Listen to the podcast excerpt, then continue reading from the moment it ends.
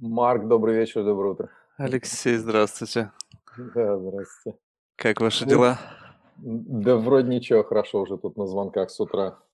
Давайте начнем Да, с того, что просто брифли представьтесь, кто вы и чем вы занимаетесь, чтобы слушателю было более четкое представление, о чем пойдет речь.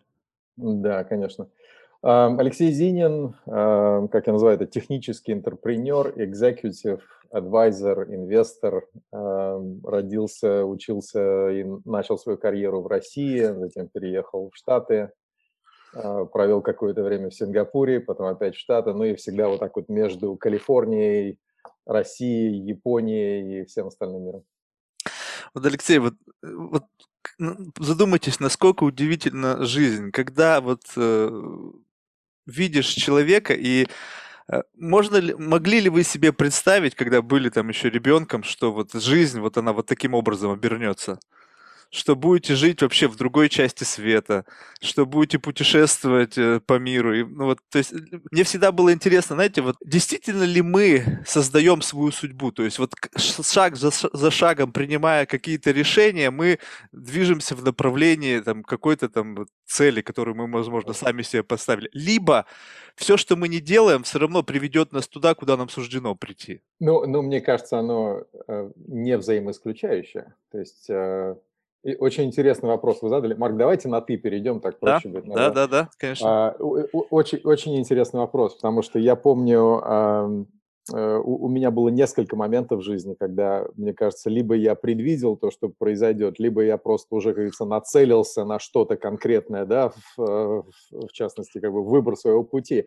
Я помню, я ро- родился в городе Озерск, Челябинской области, это закрытый город, ам, замечательный, красивейший. э, я помню, как я ходил а, значит, в кружок а, компьютерный на станции юных техников, да, и я, и я помню буквально вот тот день и нескольких моментов, когда я иду из кружка домой по а, сосновому бору, снег, зима, э, темно, звезды, и я просто помню свои мысли, что а, такое вот ощущение, что есть какое-то большее предназначение, что я не останусь в этом городе, несмотря на то, что я его до сих пор очень люблю, вот, но я чувствовал, что вот есть какое-то предназначение гораздо большее, что весь мир открыт для тебя, и вот в тот момент а, именно значение, как бы значимость технологий компьютерного дела, программирования, как бы я понимал, насколько это а, открывает возможности дальше, да, и вот такое вот как бы предвосхищение чего-то такого большего, оно было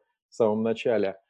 А, вот. А потом, когда я уже э, переехал в Казань, э, где начал, учился в, начал учиться в Казанском авиац- авиационном институте, тоже было какое-то стремление, наверное, э, выйти на больший уровень, э, такой постоянный аппетит к чему-то большему, да, не просто сидеть и кодировать какие-то вещи, а создавать технологии, создавать продукты. То есть к вашему вопросу, да, было ли ощущение? Ощущение было. Контролируем ли мы судьбу или а, она как бы ведет нас, мне кажется, и то, и другое, потому что можно как-то и предвидеть что-то, да, и в то же время пытаться как-то вот в каком-то направлении двигаться. Но вот техническая предрасположенность техническим наукам, это же все равно то, что от нас не зависит. То есть вот эта предрасположенность, скажем так, даже в среде тех людей, с которыми вы росли, не у каждого из ваших друзей была предрасположенность техническим наукам, не всех тянуло к компьютерам.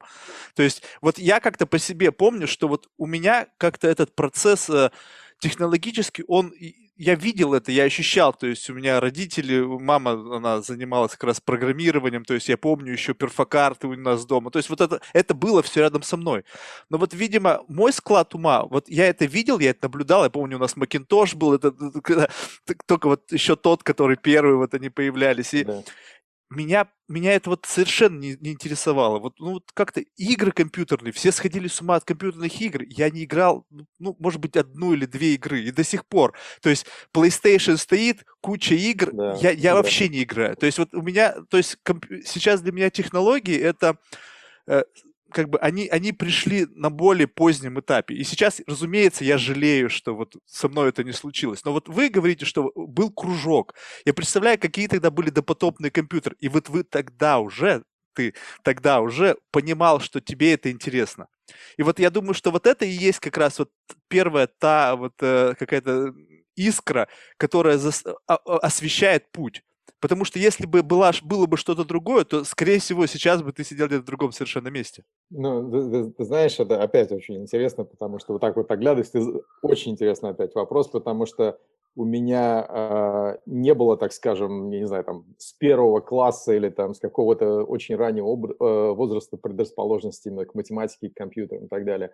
Все было в общем-то, интересно, такой э, как бы результат случая, наверное. То есть, как я пришел в компьютер, это у меня э, в школе, я занимался дзюдо, и вот один из моих э, ребят, который тоже в свое время занимался в секции дзюдо, мы как-то с ним летом встретились, и э, он мне говорит, слушай, говорит, я, говорит, начал заниматься компьютерами. Я говорю, ну а что такое, как? Он говорит, вот, говорит, возьми книжку, почитай. Это Алексей Митрофанов, такой в, в, в Озерске, тоже известный товарищ. Значит, и он мне дал эту книжку про э, Basic, да, язык программирования Basic. И я когда начал его читать, я понял, елки-палки, слушай, так это оказывается вот что можно, да. И вот так меня зацепило, и потом было несколько людей вот в моей жизни, которые меня подвели немножко к тому, что я загорелся действительно компьютерами, хотя изначально этого не было, да. Mm. Вот. И, и вот эти вот шаги, да, то есть сначала, когда ты загораешься, у тебя есть какая-то среда, какой-то э, набор людей, у которых ты можешь учиться, да, и ты понимаешь, как бы расширяешь свой кругозор и так далее, тебя заставляет, как говорится, э, мечтать о большем, большем, и вот, вот оно движется. А по поводу предрасположенности я, я согласен, во-первых, что есть гены. То есть здесь однозначно тут э, ну, невозможно спорить. Да? То есть есть предрасположенность именно генетическая а, к тому, насколько ты будешь хорош в абстракциях, в абстракционном мышлении и э, э, в математике, да, в частности. То есть вот это, кстати, отличает да, математиков хороших и программистов. Они постоянно в абстракциях живут. Да? И люди, которые больше, наверное, как-то вот к художественному, к чему-то вот такому более сенситивному, да, на основе ощущений. А, но и, и тут тоже, мне кажется, здесь очень-очень зависит, то есть, как говорится, есть nurture and, and uh, nature, да, то есть вот nature – это те, те гены, а nurture – это твой труд. Я помню, у меня в, в школе была ситуация, когда до, до поры до времени у меня там был трояк по математике, да, и потом я как-то посидел, подумал, что-то, думаю, надо взяться за ум, так типа, ну, как бы сам себе поставил такой челлендж, у меня после этого всегда была геометрия, физика, математика, программирование были любимыми предметами, да, то есть вот здесь нужен какой-то тоже собственный подход тоже. Да, да, то есть э, есть это другое. Вот еще, вот тоже то, что ты заметил, э, насколько важна роль людей, которые вот в какой-то mm-hmm. момент времени определяют вот, вот это, ну, если жизнь представить в виде железнодорожного пути, то вот эти люди, они своего рода как развилки, как вот, вот он перевел да. стрелку, и раз, и твоя жизнь пошла. Вот эта книжка оказ, оказалась у тебя в руках, и вот она задала вектор твоего развития. Кто-то следующий еще куда-то и так далее. Поэтому... Вот у меня было несколько таких людей вот по жизни, да, то есть первый, вот я вот сказал, Леша Митрофанов – второе – это когда я приехал в Казань, и я поступал, собственно, в институт э, Казанский авиационный. Я помню э, тот день, когда я пришел, значит, выбирать себе тот факультет, на который пойти. Вот, значит, я, я встретил замечательную дев, девушку, это э, Лиля Маврина. Сейчас она, кстати, работает в кабинете министров Татарстана. Вот, и э, Лилия, значит, меня как бы интервьюировала и направила меня именно на факультет ЭВМ и подвела меня к Александру Николаеву, который был тогда заведующий лабораторией компьютеров на кафедре. А, и вот Александр и я до сих пор по жизни мы вместе. И вот он меня привел в эту лабораторию, он меня посадил за первую тогда это PC XT было, да, и тогда мы с ним запустили первые проекты. А, Александр, вот до сих пор мы с ним партнеры, потом поговорим, значит, вот по сценарию он был моим кофаундером, да, по, по другим бизнесам. Вот. Другой человек это был а, Александр Галицкий, значит, в АМТ Group. А, он меня, собственно, стал тоже таким моим как бы ментором именно в сетевых технологиях. Я у него сначала учился, потом стал сам преподавателем, так скажем, инструктором, да, и занялся очень глубоко этими технологиями интернетными, да, маршрутизацией, MPLS и так далее – вот, и, и Саша мне помог тоже. Саша сейчас, кстати, по-моему, генеральный ВМТ групп, вот, тоже достаточно известная личность. Вот, и были вот несколько таких людей. А, значит, дальше, а, а, значит, женщина, которая повлияла тоже на мою судьбу профессиональную, это была Радия Перлман. Это, значит, женщина, которая изобрела, на самом деле, протокол Spanning 3, так называемый. Это протокол, который используется во всех э, компьютерных сетях э, корпоративных. Вот, и протокол ASIS. Там это тоже сейчас не, не будем, как говорится, внедряться в детали, но очень известная женщина, просто мозги, ну, любой мужчина позавидует. То есть вот она тоже как-то мы Э, по мере моей работы в ETF, мы с ней очень эм, сблизились, познакомились и работали вместе, и она потом повлияла на мой выбор именно направления тоже. То есть, да, действительно, есть вот такие вот какие-то контрольные точки, да, которые как развилочки, как ты говоришь, которые влияют. А, а ну, вот, э, вот по, после института, то есть э, уже тогда было понятно, что э, это будет не, не просто какой-то научной работой, это будет чем-то прикладного плана, что ну, будет иметь какой-то бизнес-интерес. То уже есть... во время института.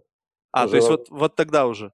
А как да, вообще уже. тогда выглядел рынок? Ну, чтобы было просто понимание, что перспективу вернуться назад а... и понять вообще, что, что, что из себя представлял тогда технологический бизнес? Это был э, Wild Wild West. То есть никто, никто, никто не знал, как зарабатывать на этом деньги я как сейчас помню, значит, программ, программное обеспечение фактически раздавалось вот у нас вот так вот, налево и направо, никто за него особо платить не хотел. А, я помню, ребят, ребята ходили с дискетками, тогда, значит, с этими большими пятидюймовыми, что типа а, обменивались программным обеспечением, да, и тогда мы пытались как-то зарабатывать на этом деньги. Я помню, наверное, самый интересный проект тогда был, это мы с Сашей Николаевым сделали проект по а, передачи информации между компьютерами на основе а, телеграфной сети, да, то есть сеть телеграф и телекс, так называемая. Вот, и э, мы, мы начали на этом зарабатывать деньги, причем в основном-то деньги зарабатывались на железе, то есть там был такой адаптер небольшой, э, хардверный, да, э, значит, вот компьютер телеграфной сети, а за программное обеспечение, ну, фактически мы ничего не платили. Понятие подписки, например, сейчас там, да, или э, что-то в этом роде, этого не было. То есть был какой-то одновременная оплата, никакой платы за поддержку, ничего не было. То есть это все было вот так вот кустарно, да. Вот. Затем мы этот проект развили и сделали огромный э, комплекс для Сбербанка, который передавал банковскую информацию. Чего себе, клиентик. Сети. Да, и я вот, я просто возвращаюсь э, периодически э, в, в, в уме назад, да, если бы я сейчас это сделал для Сбербанка, мне бы уже работать не нужно было. Вот. А тогда я, как сейчас помню, это было, значит, э, то, что Сбербанк нам, Сбербанк нам заплатил, это было там в пределах 5000 долларов за всю систему. То есть это, это, это просто смешные деньги. Это Но какой тогда год? это был, это был 93-й, 94-й, я думаю, где-то mm. вот так. Я тогда был студентом еще, это был, наверное, третий-четвертый курс у меня. Вот, и э, да, вот, вот э, рынок был совершенно не сформированный, то есть э, но вот уже тогда было понятно, то есть, что э, это, это, это потенциальный рынок, на котором можно зарабатывать деньги. То есть это же было удивительно. Ну, то есть вот, вот как раз тот период, вот рассвет предпринимательства, когда это все начиналось, ведь все шли ну, достаточно простым путем, да, то есть большинство людей купил, продал, то есть, ну, да. такая стандартная тема. Но я не говорю тех людей, которые уже участвовали там в каких-то приватизациях и глобальных схемах, но вот я говорю так, люди, которые предприниматели того времени. И не каждый из них пытался а, используя свой интеллект и знания, зарабатывать, создавая какие-то новые продукты. И вот как раз те, кто попали вот в эту вот струю и поняли, что там есть деньги, они, мне кажется, во многом преуспели, ну, уже ну, сейчас. Ну, было, было как-то, ну, я, я не скажу, что для нас было прям очевидно и четко ясно, куда это выведет, да, но были какие-то, наверное, маячки такие, ориентиры, да, то есть э, было, было видно, что компании типа Novell, например, да, Microsoft, что они как-то, каким-то образом они развиваются очень сильно и как-то, видимо, зарабатывают деньги. То есть понятно было, что это такая лавина, которая идет э, в определенную сторону, и она постоянно растет, и как-то было ощущение, что надо быть там. Как зарабатывать деньги на этом, у нас даже понятия не было вот реального, да, то есть это были такие контрактные какие-то вещи, что типа напиши мне что-то, да, я тебе за это один раз заплачу и все.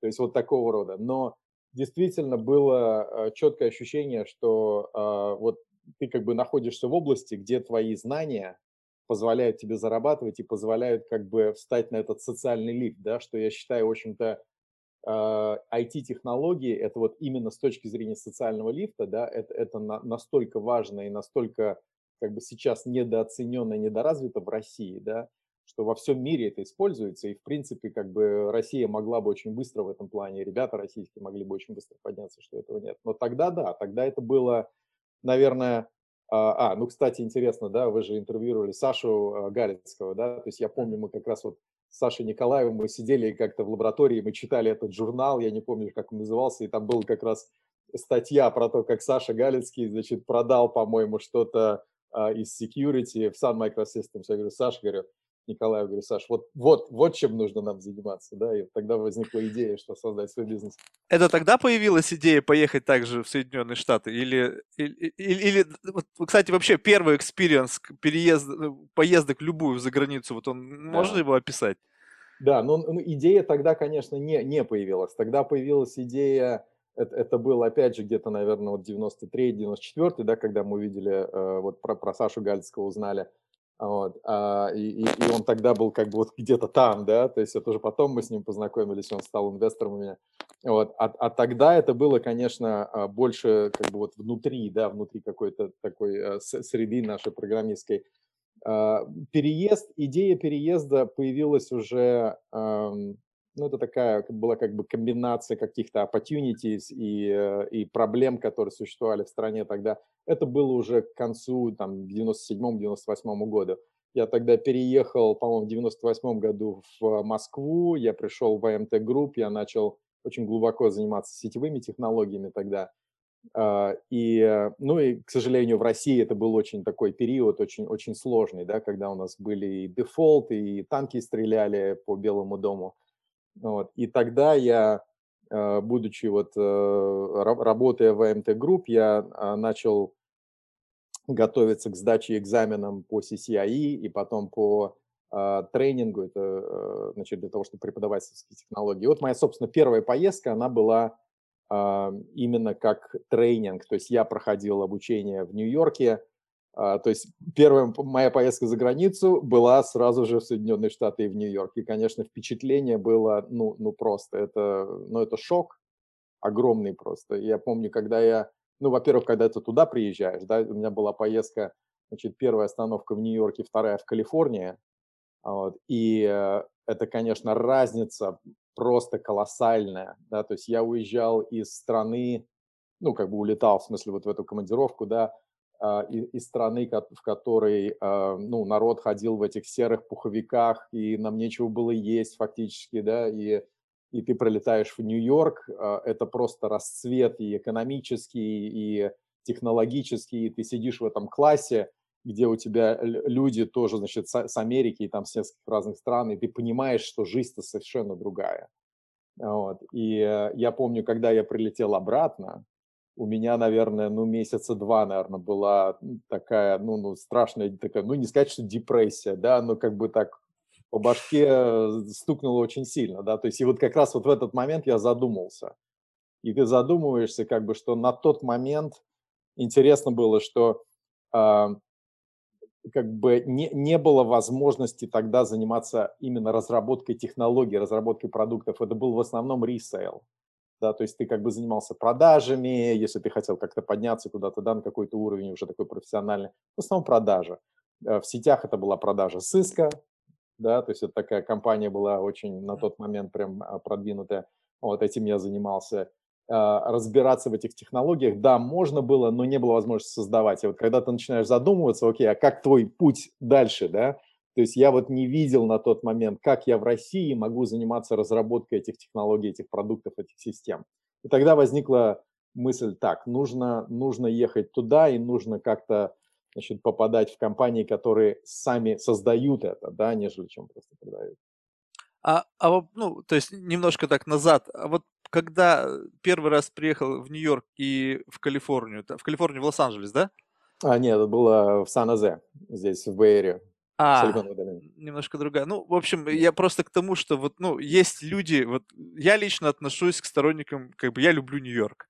Я mm. прожил 6 месяцев в Лос-Анджелесе, но вот не мое. То есть вот, mm. вот люди разделяются как бы вот на это. Вот для тебя что больше, большее впечатление оказало? То есть вот это вот а, ну, не знаю, э, инфраструктура Манхэттена, такие каменные джунгли, гигантские. Я просто помню, когда я первый раз приехал, я голову поднял, стоя там на, на, на седьмой авеню, и вот это вдоль меня вот этот коридор и стена, причем это была ночь, мы прилетели ночью. Yeah. Я смотрю, на улице никого, и вот я прямо чувствую, вот настолько мощная энергетика от этого города исходила. Я просто влюбился вот моментально. Когда я приехал в Лос-Анджелес, это было уже спустя, ну, может быть, 3-4 года того, как я прожил в Америке, то есть поездил, но до Лос-Анджелеса не доходил. А, я приехал, я ничего не понял. Все расслаблены, это какая-то растянутая на десятки километров деревня, да, огромная там, да, есть какие-то... Америка. Одноэтажная Америка. Есть там э, какой-то клочок, там, Малибу, там, э, Беверли-Хиллз, Санта-Моника, и, и как бы, ну, и больше вот, ну, нет ничего такого, что прямо вот как бы вау. А все это происходило, ведь эти все там, э, ну, клуарные, это все эти тусовки, они же недоступны для, вот, для человека, который просто да. вот туда приехал. Поэтому я не понял. А вот для тебя вот что вот, э, то есть впечатление больше... Да. Ну, тут сложно сравнивать, потому что у тебя вторая часть визита, она все-таки более такой часть э, Калифорнии, я даже не знаю, там очень специфическая. Еще более деревня, чем... Еще, чем да, да, да, еще да. более специфическая. Ну, ты, ты знаешь, мне кажется, что наша, а, наш, э, люди, которые родились и как-то выросли в России, а, ну, в основном это будут люди, конечно, которые прожили в городе, да, и у нас, соответственно, будет определенная как бы тяга к городскому стилю жизни. И у меня это действительно тоже есть мне, а, у меня заняло, в общем-то, какое-то определенное время для того, чтобы привыкнуть вот к этой вот к одноэтажной Америке, честно говоря, потому что вот эта а, ситуация, когда, ну, даже сейчас вот я живу, да, то есть ты выходишь на улицу, а, нет народу, то есть ни, ни, никто не ходит, да, а хочется вот этой хотя бы, пусть не прямой, но какой-то косвенной интерактивности, да, чтобы что-то вокруг тебя происходило. Конечно, впечатление было, возвращаясь к вопросу, когда ты приезжаешь в Нью-Йорк, это, ну, это, э, это просто нечто, это несравнимо ни с чем, ни с Москвой, ни с Парижем, ни с Лондоном. А, то есть это действительно, это, это своя какая-то энергетика. Я помню, как ты а, выходишь на улицу с утра, а там уже толпы валят просто, да, то есть вот эти люди, которые ходят в офис, они идут на обед, еще что-то, вот, и потом приезжаешь в Калифорнию, действительно, и вот так вот оглядываешься, а там на миле никого на улице нет, все в машинах просто все машины. И, и, не про, и не потому, что там, скажем, погода не позволяет, как в Техасе, да, что там по улице ходить просто, ну, не, небезопасно, а потому что стиль жизни такой. То есть э, в Калифорнии вот здесь э, есть определенные райончики, где стоят эти жилые дома, можно там увидеть пару человек, которые прогуляются просто в парк ближайший, да, но в основном это все равно все на машинах. Не знаю, для меня, наверное, я жил э, большую часть своей жизни вот за пределами России. Я жил вот в Калифорнии, именно в Силиконовой долине. Это для меня, наверное, такой, э, как говорит, acquired taste, да, то есть приобретенный вкус. То есть я, я могу все-таки кайфануть немножко от того, что здесь есть определенная такая тишина, Uh, моя интроверная часть моей, моей личности, она как бы может это вот, от этого тоже получить удовольствие. Но я также провел достаточно много времени, там, Казань, Москва, Сингапур, пять лет я там прожил, да, я очень много ездил и в Японию, в Токио, да, что очень сравнимо с Нью-Йорком. Для меня, конечно, вот этот ритм, я от него заряжаюсь тоже. То есть мне это тоже, э, говорится, я, я могу представить, как я бы переехал, э, скажем, в Сингапур, да. Нью-Йорк, может быть, не знаю точно сейчас, учитывая все, что происходит. Вот. В Сан-Франциско точно нет, в Лос-Анджелес точно нет. То есть э, вот э, первая поездка это была больше ознакомительная, получить какой-то набор первичных знаний, да, для того, чтобы подготовить платформу для вот именно того, к чему ты стремился, то есть для работы над созданием какого-то продукта, э, то есть уйти от продаж.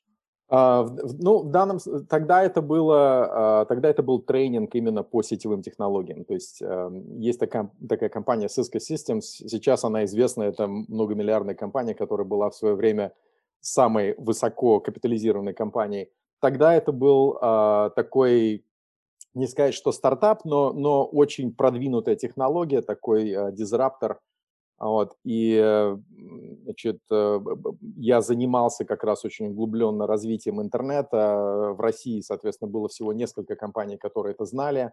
АМТ был это однозначно центр такой вот мозговой деятельности вокруг этого всего. А как люди реагировали на интернет поначалу? То есть ведь это поначалу же он был доступен только вот каким-то научно-техническим институтам, то есть вот когда началось вот такое массовое подключение людей к интернету? А, да, да. Что он еще вообще из себя представлял?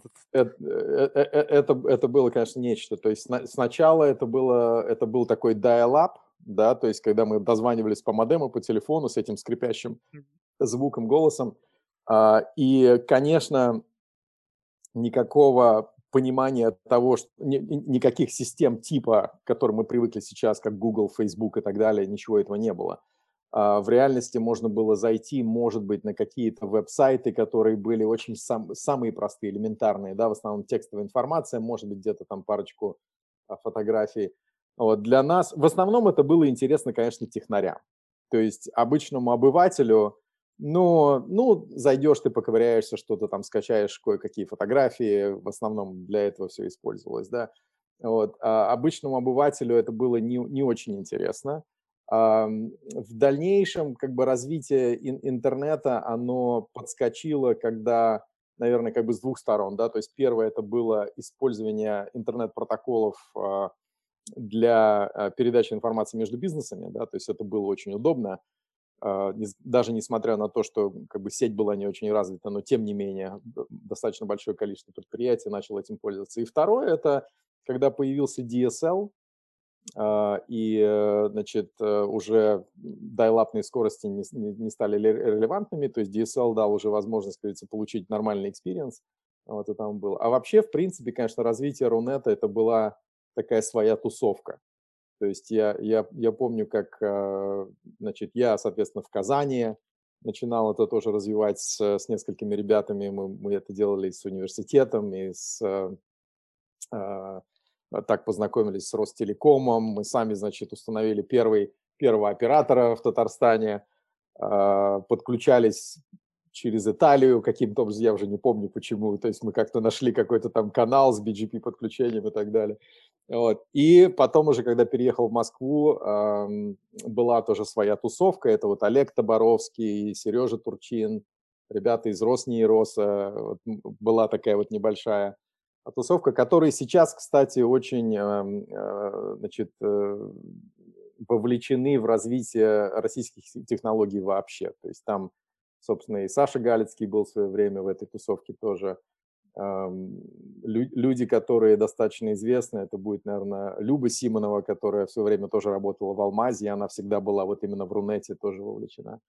Вот. Это, это была такая эксклюзивная тусовка, а, э, направленная, наверное, больше на развитие интернета российского именно как такое действительно университетское, что-то такое технологическое хобби, как бы, да, и потом она уже стала таким большим мейнстрим-бизнесом. А как можно было вот на тот момент вот этот социальный статус описать людей? То есть, ну, были там бизнесмены, да, там малиновые пиджаки, да, там да. чуваки на Мерседесах. А вот, вот эта вот тусовка, вот, вот у нее какой был, вот, ну, скажем так, вот социальный статус? То есть, как люди воспринимали вот людей, которые вовлечены вот в технологический бизнес, который, ну, никто кроме них особо не понимал? То есть, вот... Это, это, это, была, это был абсолютно отдельный слой общества, который ну, понятно, что он был абсолютно новый, никто этого не понимал. А, и э, эти люди, они вышли в основном из, из таких глубоких технарей, да, которые засиживались за компьютерами, им, в общем-то, такой внешний, был, был, внешний мир был интересен постольку поскольку. Вот. И ну, частенько, конечно, посмеялись над нами, потому что, как говорится, ну, если у тебя там есть э, продажи, перепродажи продуктов или, я не знаю, там одежды из Китая или там из Турции, ну, понятно, что ты можешь заработать быстрые деньги и тому подобное. Вот, то есть народ, конечно, непосредственно сразу не видел большого бизнеса за этим, да, вот, но вот эта тусовка, она то есть э, она, она, она как бы, как сказать, очень passionate, да, то есть это, это люди, которые были а, просто погружены в эти технологии, это, это настолько засасывало, я помню, а, уровень энтузиазма был просто огромный, да, что вот что можно делать по этому поводу, и мы постоянно как бы, с одной стороны, у нас были связи какие-то за, за пределами России, да, где можно было понять вообще, что происходит, с другой стороны, вот это внутреннее развитие Рунета тоже, оно было очень активное, и э, своя тусовка там была. Вот, и оно как бы вот так вот друг на друга, друг за друга зацеплялось. И я помню, это было, наверное, самое, самое интересное время, вот, в принципе, в развитии технологий российских, потому что вот этот скачок просто от страны, которая была ну, ну, на грани развала, да, где экономическая составляющая была ну, ну просто на полу. Вот. И вот этот скачок за счет развития интернет-технологий, построения этих сетей, которые дали возможность многим людям э, подняться, найти какую-то свою э, карьеру, да, какое-то вот воплощение, и, и дальше построить на основе этого Яндексы, Mail.ru, Одноклассники и так далее. То есть вот это все происходило именно тогда. То есть это вот 90-е и начало 2000-х. Да. Удивительно. Так вот сейчас вспоминаешь, это же все, все тогда казалось каким-то вот, знаешь, и, и, что ли, игрушечным, таким каким-то вот оно вот было Нереальным. не какое-то да. нереальное. И сейчас на это смотришь, вроде как бы это настолько интегрировалось в нашу жизнь, что ты себя уже без этого просто не представляешь. То есть это... это... Да, и к тому же э, очень быстро произошел такой разворот от, скажем, вот э, э, интернет-технологий, интернет-площадок, которые рассматривались больше как, ну, такое хобби, хобби, да, к огромному бизнесу. То есть вот если, я не знаю, ты помнишь, да, когда э, капитализация Яндекса, да, вдруг стала понятна, да, то есть когда Яндекс был просто такой веб-страницей, и потом он вдруг стал огромным бизнесом, да, многомиллиардным. То есть вот, вот, это, вот этот факт сам по себе, он прошел настолько быстро, да. А вот знаешь, у меня с история с Яндексом как-то вот как-то я сразу перескочил на, на, на Google. Вот да. такой маленький промежуток был, когда Яндекс был в моей жизни, что вот у меня ни почты никогда не было на Яндексе, хотя, в принципе, да, у многих да, у кого да. было. У меня какое-то время была почта на Mail.ru, и потом бах, и сразу же Gmail. То есть вот у меня как-то да, вот да. с российскими компаниями как-то, ну вот я, что касается именно российских таких платформ, как поисковых платформ, почтовых клиентов, как-то не, не, сложи, не сложилось, да, и, и сразу же и вот уже сколько лет я пользуюсь, и как бы э, я периодически как-то смотрю на это, ведь эти продукты, они тоже развиваются, то есть и корпорация Mail, там ну, огромная компания выросла, там поглотила кучу всего, Яндекс тоже огромная компания. И... Я думаю, мы с тобой нетипичные юзеры просто, понимаешь, как бы а, нетипичные для российского рынка, да, почему? Потому что ну, как бы ты уехал, я уехал, да, мы в свое время как бы окунулись больше вот, вот, вот в эту среду, и как бы не было, ну, то есть для меня было все очень просто, да, допустим, если я общаюсь в американском кругу, а, иметь адрес там какой-то яндекс.ру, да, это было бы слишком много вопросов, да, то есть тогда было, было просто проще, да, то есть там найти. Вообще, на самом деле, прежде чем Gmail появился, да, у меня были там другие почтовые ящики, которые а, говорится, администрировались а, друзьями да, каким-то. То есть тогда было время, когда у каждого был свой, значит, email сервер со своим доменом и так далее. Вот. Да, на Яндексе я тоже, мне кажется, я уже сто лет, наверное, не заходил на свой, свой аккаунт там. Вот. А вообще, кстати, с Гуглом получилось тоже очень интересно. Я помню, как а, это был, наверное, 2002 или 2003 год, когда я первый раз про это узнал. Я прям, прям помню, а, значит, мой коллега в стартапе, в котором я работал здесь, э, в Силиконовой долине, я просто зашел, смотрю, у него, значит, открыта страничка Google. Я говорю, а что это такое? Да, то есть мы еще, мы еще не знали. Он говорит, давай, давай покажу. То есть вот ты можешь сюда ввести любую информацию, любой запрос, и он тебе найдет. М, смотри, круто. И вот так вот постепенно, постепенно, да, то есть народ уже... То есть я помню те времена, когда Google, во-первых, не существовало. То есть если тебе нужно было что-то зайти, ты заходил на какие-то там Альтависта, может mm-hmm. быть, Yahoo, наверное, да, вот, а, но и потом постепенно это перешло, и Google стал глаголом, да, то есть давай загуглим что-то, mm-hmm. то есть в английском же тоже есть, да, just, just Google it, да, mm-hmm. вот, то есть и мы сейчас, собственно, этим и занимаемся, то есть у нас как бы другого, другого поисковика реально, да, для какого-то research а, наверное, и не используется. Да. В России немножко по-другому, конечно, да. Вообще, вообще, кстати, вот на самом деле мне всегда немножко обидно вот в этом отношении. Просто вот даже вот исходя из твоей истории, ты посмотри, ты перечисляешь огромное количество людей, которые э, ну, получили развитие своей карьеры только благодаря тому, что они э, вовремя как бы связали свою жизнь попали с Америкой. Струю, да. Поп, ну, поп, а, попали окей. они, попали они еще раньше. Но просто смысл в том, что вот почему в тот, в тот момент, даже можно сказать сейчас, почему э, люди, которые стояли в управлении государства, не обратили на это внимание. То есть вот это же, ну, сейчас всем очевидно, да, это на данный момент эта гонка проиграна, да, то есть тут как бы вопросов нет, то есть Америка, Китай, там, Индия, ну, ну, ну никак не Россия. Причем при всем при том количество гениальных, талантливых людей в России, оно просто, ну, нереально. Люди просто поняли, что тут они не найдут своего применения и поехали э, ну, там, куда, куда, куда, в общем-то, куда захотелось, да, куда ближе, там, куда удобнее, куда там, были да. какие-то возможности. И вот здесь немножко обидно. То есть, если бы все произ... пошло немножко по другому сценарию, как как, может быть, это когда-то случилось в Израиле, да, когда они подумали, что стоит вот как бы обратить на это внимание, да, там есть как бы различные истории, кто-то считает, что это правда, кто-то считает, что нет, кто-то считал, что там вот эти несколько IPO крупных, да, они сделали вот этот вот рынок, который там образовался, то есть люди, люди увидели историю успеха, и благодаря этой истории успеха там начался развиваться какой-то такой технологический хаб. Но представить себе на секунду, ведь какое количество людей, научно-технических институтов было в России. Кадры были просто феноменальны. И вот э, удивительно, даже вот из тех историй, которые Александр рассказал Галицкий, да, какая была разница в отношении, вот тут, кстати, тоже, может быть, мне расскажешь, интересная вещь, когда приезжали русские люди в Америку, даже еще тогда, в тот период, когда отголоски холодной войны, они все еще витали в воздухе. Все было открыто, людям показывали технологии, им вводили там везде. В России была политика все спрятать все зажать, где-то там, где-то в лабораториях под грифом секретности, не дай бог никому не рассказать. И это так и осталось. А потом это просто стало не нужно, и об этом забыли, потому что появились новые стандарты, те стандарты, которые могли бы быть сейчас во всем мире, они, потому что они были изначально созданы в России, они забылись. И сейчас мы наблюдаем что? Что у нас есть э, огромный потенциал, но этот потенциал никак не капитализировался до сих пор. Да. Знаешь, мне кажется, что ну, как бы здесь, здесь, конечно, нужно смотреть на историю, да, то есть Россия за последние, сколько тут получается, 20-25 лет прошла настолько быстрый вот скачок да, развития именно экономического, да, что, конечно, сложно сравнивать с Америкой или даже с тем же самым Израилем. Да.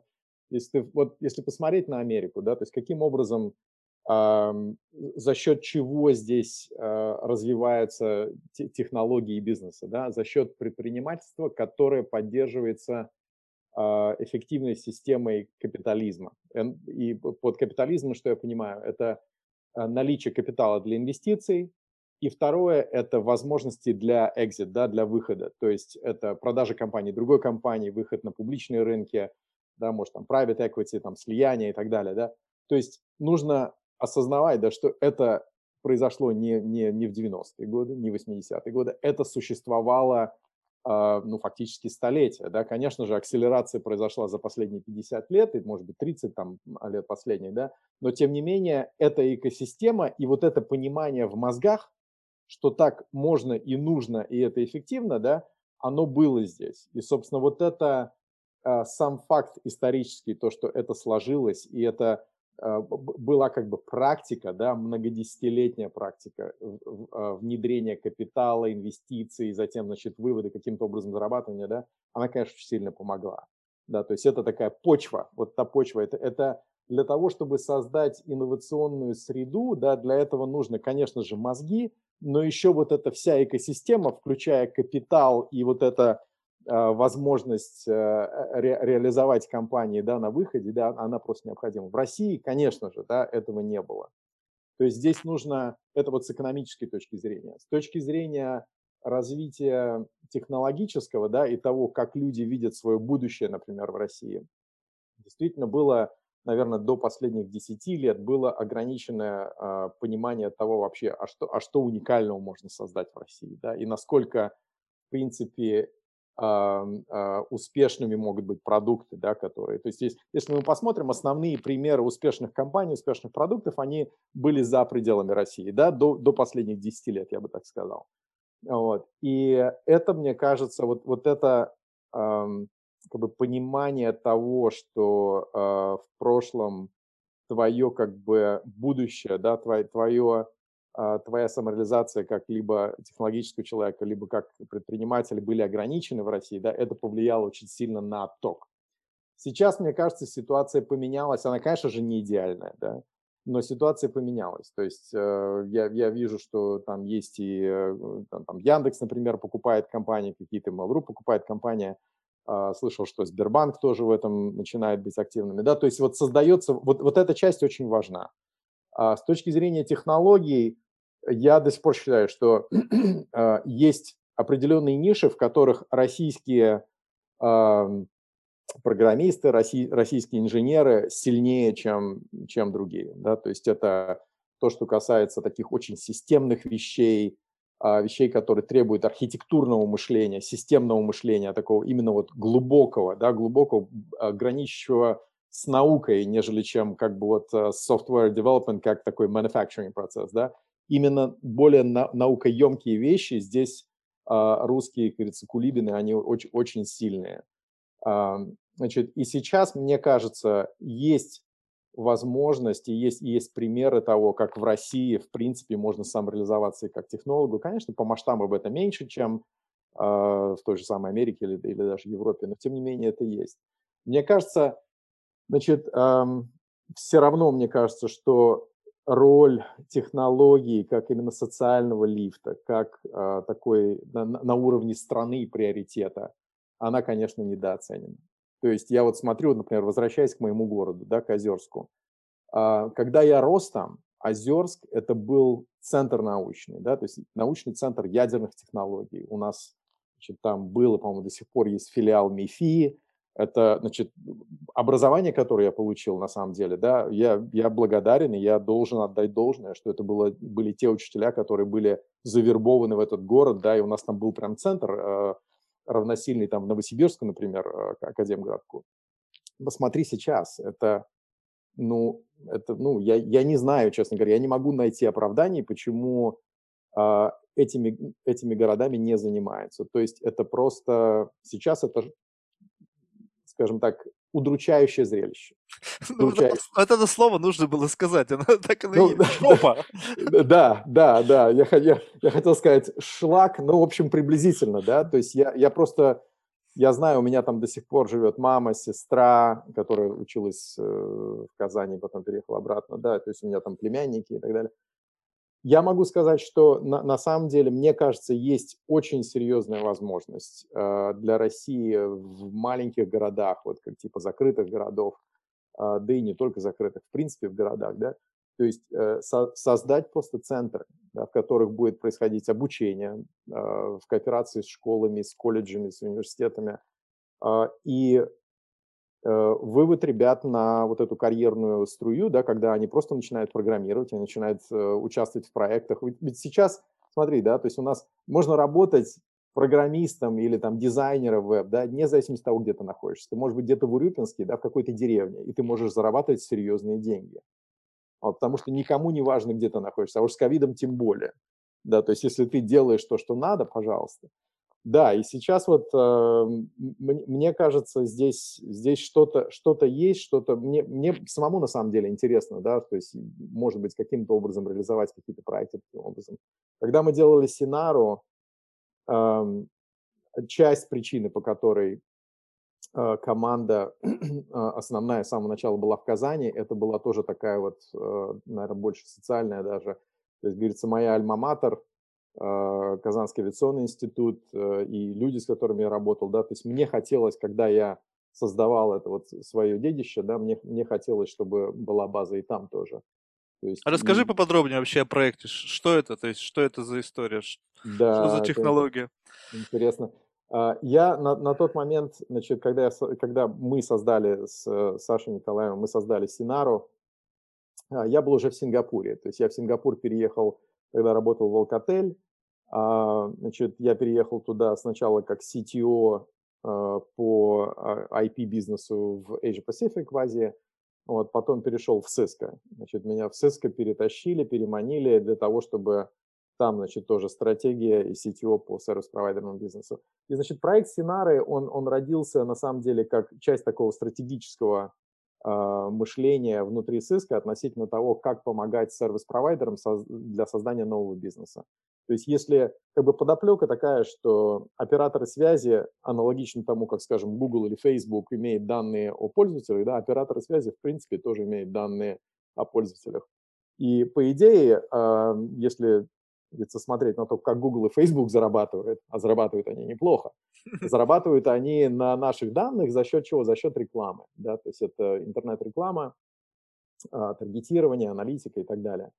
И как бы основная идея в сценарии заключалась в том, чтобы построить платформу, которая бы позволяла операторам очень быстро э, подключаться к единой платформе, куда э, имелась возможность продавать, допустим, э, адвертайзерам, да, то есть это, это э, рекламные агентства большие, вот, и в то же время сохранять при этом э, приватность пользовательских данных, да, то есть чтобы пользователи, э, их данные не утекали, чтобы они не использовались в таком виде, когда ты понимаешь, что за тобой следят, да, то есть и вот, вот собственно, эта идея, о ней очень многие говорили, да, то есть мы, э, будучи там Cisco, Alcatel, мы приходили к операторам и говорили, вот, давайте зарабатывать деньги на данных ваших абонентов, они спрашивали, как, и тут все, значит, начинали махать руками, и что типа в принципе, вот как бы, как будто бы. Но никакого решения не было. И вот, собственно, Синара была первой в мире платформой, которая сделала на уровне технологическом и на бизнес-уровне такой мост между операторами данных и э, экосистемой интернетной рекламы. Да, то есть мы, с одной стороны, мы подключались к операторам, значит, наш рынок основной был Япония, значит, мы синтегрировались с SoftBank, с KDDI, значит, обрабатывали в режиме реального времени данные от всех их сотнях миллионов пользователей, строили э, аудиторные профили, так называемые, для того, чтобы можно было старгетировать рекламу правильно. А с другой стороны, мы интегрировались с большими площадками, в частности, Google был и э, японские большие рекламные площади. Вот, проект, проект э, запустился Значит, э, ну, как бы идея родилась внутри. Эм, после некоторых дискуссий внутри Cisco мы согласились, что как бы внутри Cisco он никогда не полетит, и мне как бы стоит вытащить его э, как отдельный стартап, как отдельную компанию. Вот. И на тот момент э, Саша Николаев, с которым мы создали еще в 90-х бизнес вместе в Казани, вот, мы с ним до сих пор поддерживаем отношения. Саша как раз приезжал ко мне в Сингапур, мы с ним проводили какое-то время, вот. И мы как-то так задались такой идеей, что, слушай, надо что-то сделать вместе, еще что-то, да, вот, то есть хотелось, да, хотелось. Я говорю, слушай, вот у меня вот такая вот идея есть, да, вот, и мы как-то вот начали по этому поводу разговаривать, и э, я, значит, э, уже как-то более активно начал эту идею продвигать внутри Cisco, договорились о том, что мы выведем как отдельный стартап, и я помню, это такой первый шаг, который был, это мы собрали такую э, а, костяк, мы собрали их в Таиланде на такой, то, что называется офсайт, то есть первая встреча на то, чтобы проговорить вообще в принципе, что должно быть сделано. Это было, по-моему, в Паттайе даже, я сейчас помню, мы поехали в Паттайю. Вот, э, и э, вот несколько дней мы э, сидели, проговаривали вообще в принципе идею, как это архитектурно может выглядеть и так далее. Вот таким вот образом это началось. Это был 2000, сейчас я скажу, 2000, по-моему, 10 год, если не ошибаюсь. Ну, если я правильно понимаю, может быть, конечно, ты меня сейчас поправишь, но это все построено, основная идея построена на том, что таргетирование людей на основании их геолокации. Основная, да. То есть, конечно же, у операторов там есть и другие данные, то есть демография, например, да, но самые интересные данные – это именно геолокация, да, то есть, допустим, ты пришел в спортзал или ты пришел в ночной клуб, в магазин какой-то, да, то есть у оператора есть эти данные. Вот мне вот интересно, ну, я понимаю, то есть идея предельно понятно. Но вот учитывая, э, вот, допустим, взять огромный город, да, то есть э, да. как это учиться? То есть это время пребывания в определенной локации учиться? Потому что если я прохожу мимо какого-то магазина, то есть да. фактически с точки зрения геолокации, вот этой триангуляции, да, я нахожусь в магазине. Это вы, учитывается время нахождения в одной точке. Как можно сказать, что я был в магазине, либо я просто мимо него прошел? Да, да, да, да. Э, очень глубокие вопросы задаешь, кстати. Да, действительно, то есть там, там на самом деле очень, очень много таких нетривиальных вещей, потому что, ну, во-первых, по, по времени, да, как ты сказал, то есть там а, у нас несколько патентов, поэтому было, значит, что там а, время, а, того, сколько мы тебя видели вот в этом местоположении, да, оно, э, кроме этого, там же точность э, геолокации такой, да, которая Э, можно, можно достичь, э, допустим, по 3G или 4G технологиям, она достаточно невысокая, то есть там в пределах там, сотни метров, да. Uh-huh. Вот, поэтому нам приходилось там интегрироваться и, и с Wi-Fi сетями операторов. А, это, все понял. То есть вот, допустим, в частности, в Японии, э, там у SoftBank и у KDDI у них просто сотни тысяч Wi-Fi точек, которые разбросаны по мелким бизнесам, да, то есть они их просто рассыпали, грубо говоря, бесплатно. Вот. И э, вот с этой точки зрения как бы Wi-Fi позволял нам более точно э, старгетировать это. Но там есть как бы э, подходы такие, когда ты, допустим, если тебе менее известно, если информация о местоположении менее точная, то есть, допустим, с точностью там в сотни метров или там в мили, да, ты можешь составить такой более обобщенный контекст, да, например, там человек скажем, проводит время, скажем, в бизнес-центре, да, или, скажем, даунтаун, то есть, ну, в центре города, к примеру, mm-hmm. да, или он находится дома, скорее всего, потому что это, значит, область, это вот такой suburban, да, то есть это, ну, как бы жилые районы. Вот, то есть там, там есть очень интересная логика, которая выстраивается, и, в принципе, все равно, то есть данные очень-очень интересные, да.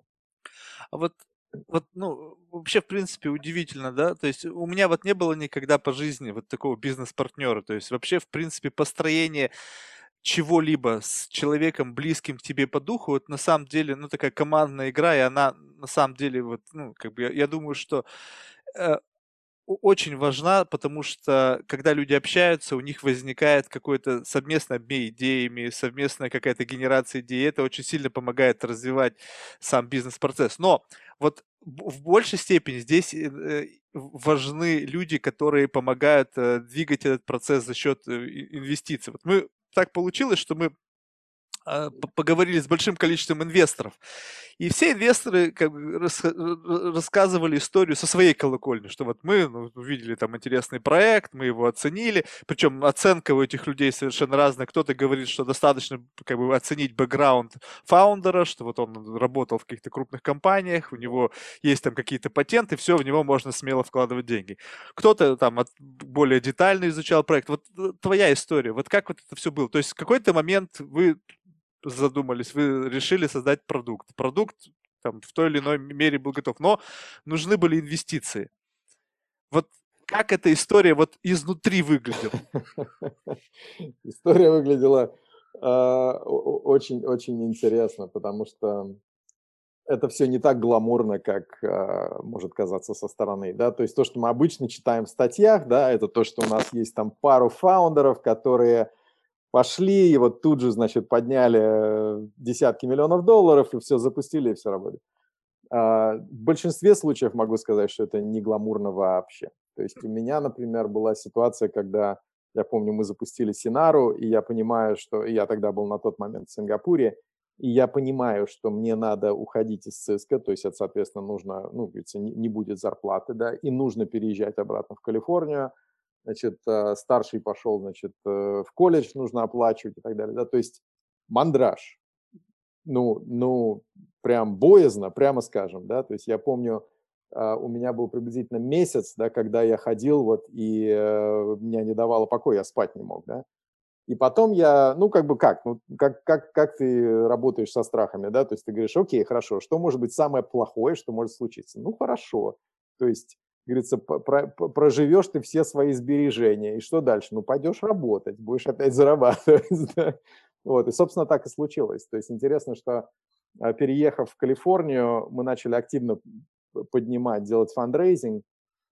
Все, а, все оказалось очень гораздо сложнее, чем мы предполагали. Почему? Потому что та, значит, инвестиции, в принципе, да, то есть вот то, что а, делают venture capital, да, они следует так называемый э, uh, herding instinct, да, то есть такая групповая uh, инстинкт группы, инстинкт толпы такой, да, то есть есть набор определенных хайповых сегментов. И в эти сегменты вкладывать, во-первых, интересно, потому что там команд очень много, во-вторых, это достаточно, как говорится, никто себе не подойдет и не скажет, чего это ты вдруг инвестировал туда, да, так, все не очевидно. У нас это э, Синара, она была на пересечении двух совершенно не хайповых сегментов. Это телеком и Attec. Attec на, на тот момент, это 2012, не 10 2012 год, Attec уже, значит, прошел этот свой хайп, вот, соответственно, там больших IPO или больших M&A не было, вот, и нам было очень сложно. И я помню, что, значит, э, у нас заняло э, практически год, чтобы закончить наш Series A, на момент, когда я подписывал, у меня реально оставалось э, денег на своем личном счету там, буквально там на месяц-два для того, чтобы заплатить за квартиру. Вот, и все. То есть у меня был в таком состоянии уже, что, ну, ребят, то есть, как говорится, либо мы это делаем, либо до свидания, как говорится, да. Вот. Я должен, конечно, очень сильно поблагодарить и Сашу Галицкого, да, потому что они лидировали наш раунд как раз из Series A из, из, э, из Алмаза. Вот. Но там, там были, были свои интересные моменты, то есть насколько долго это все заняло.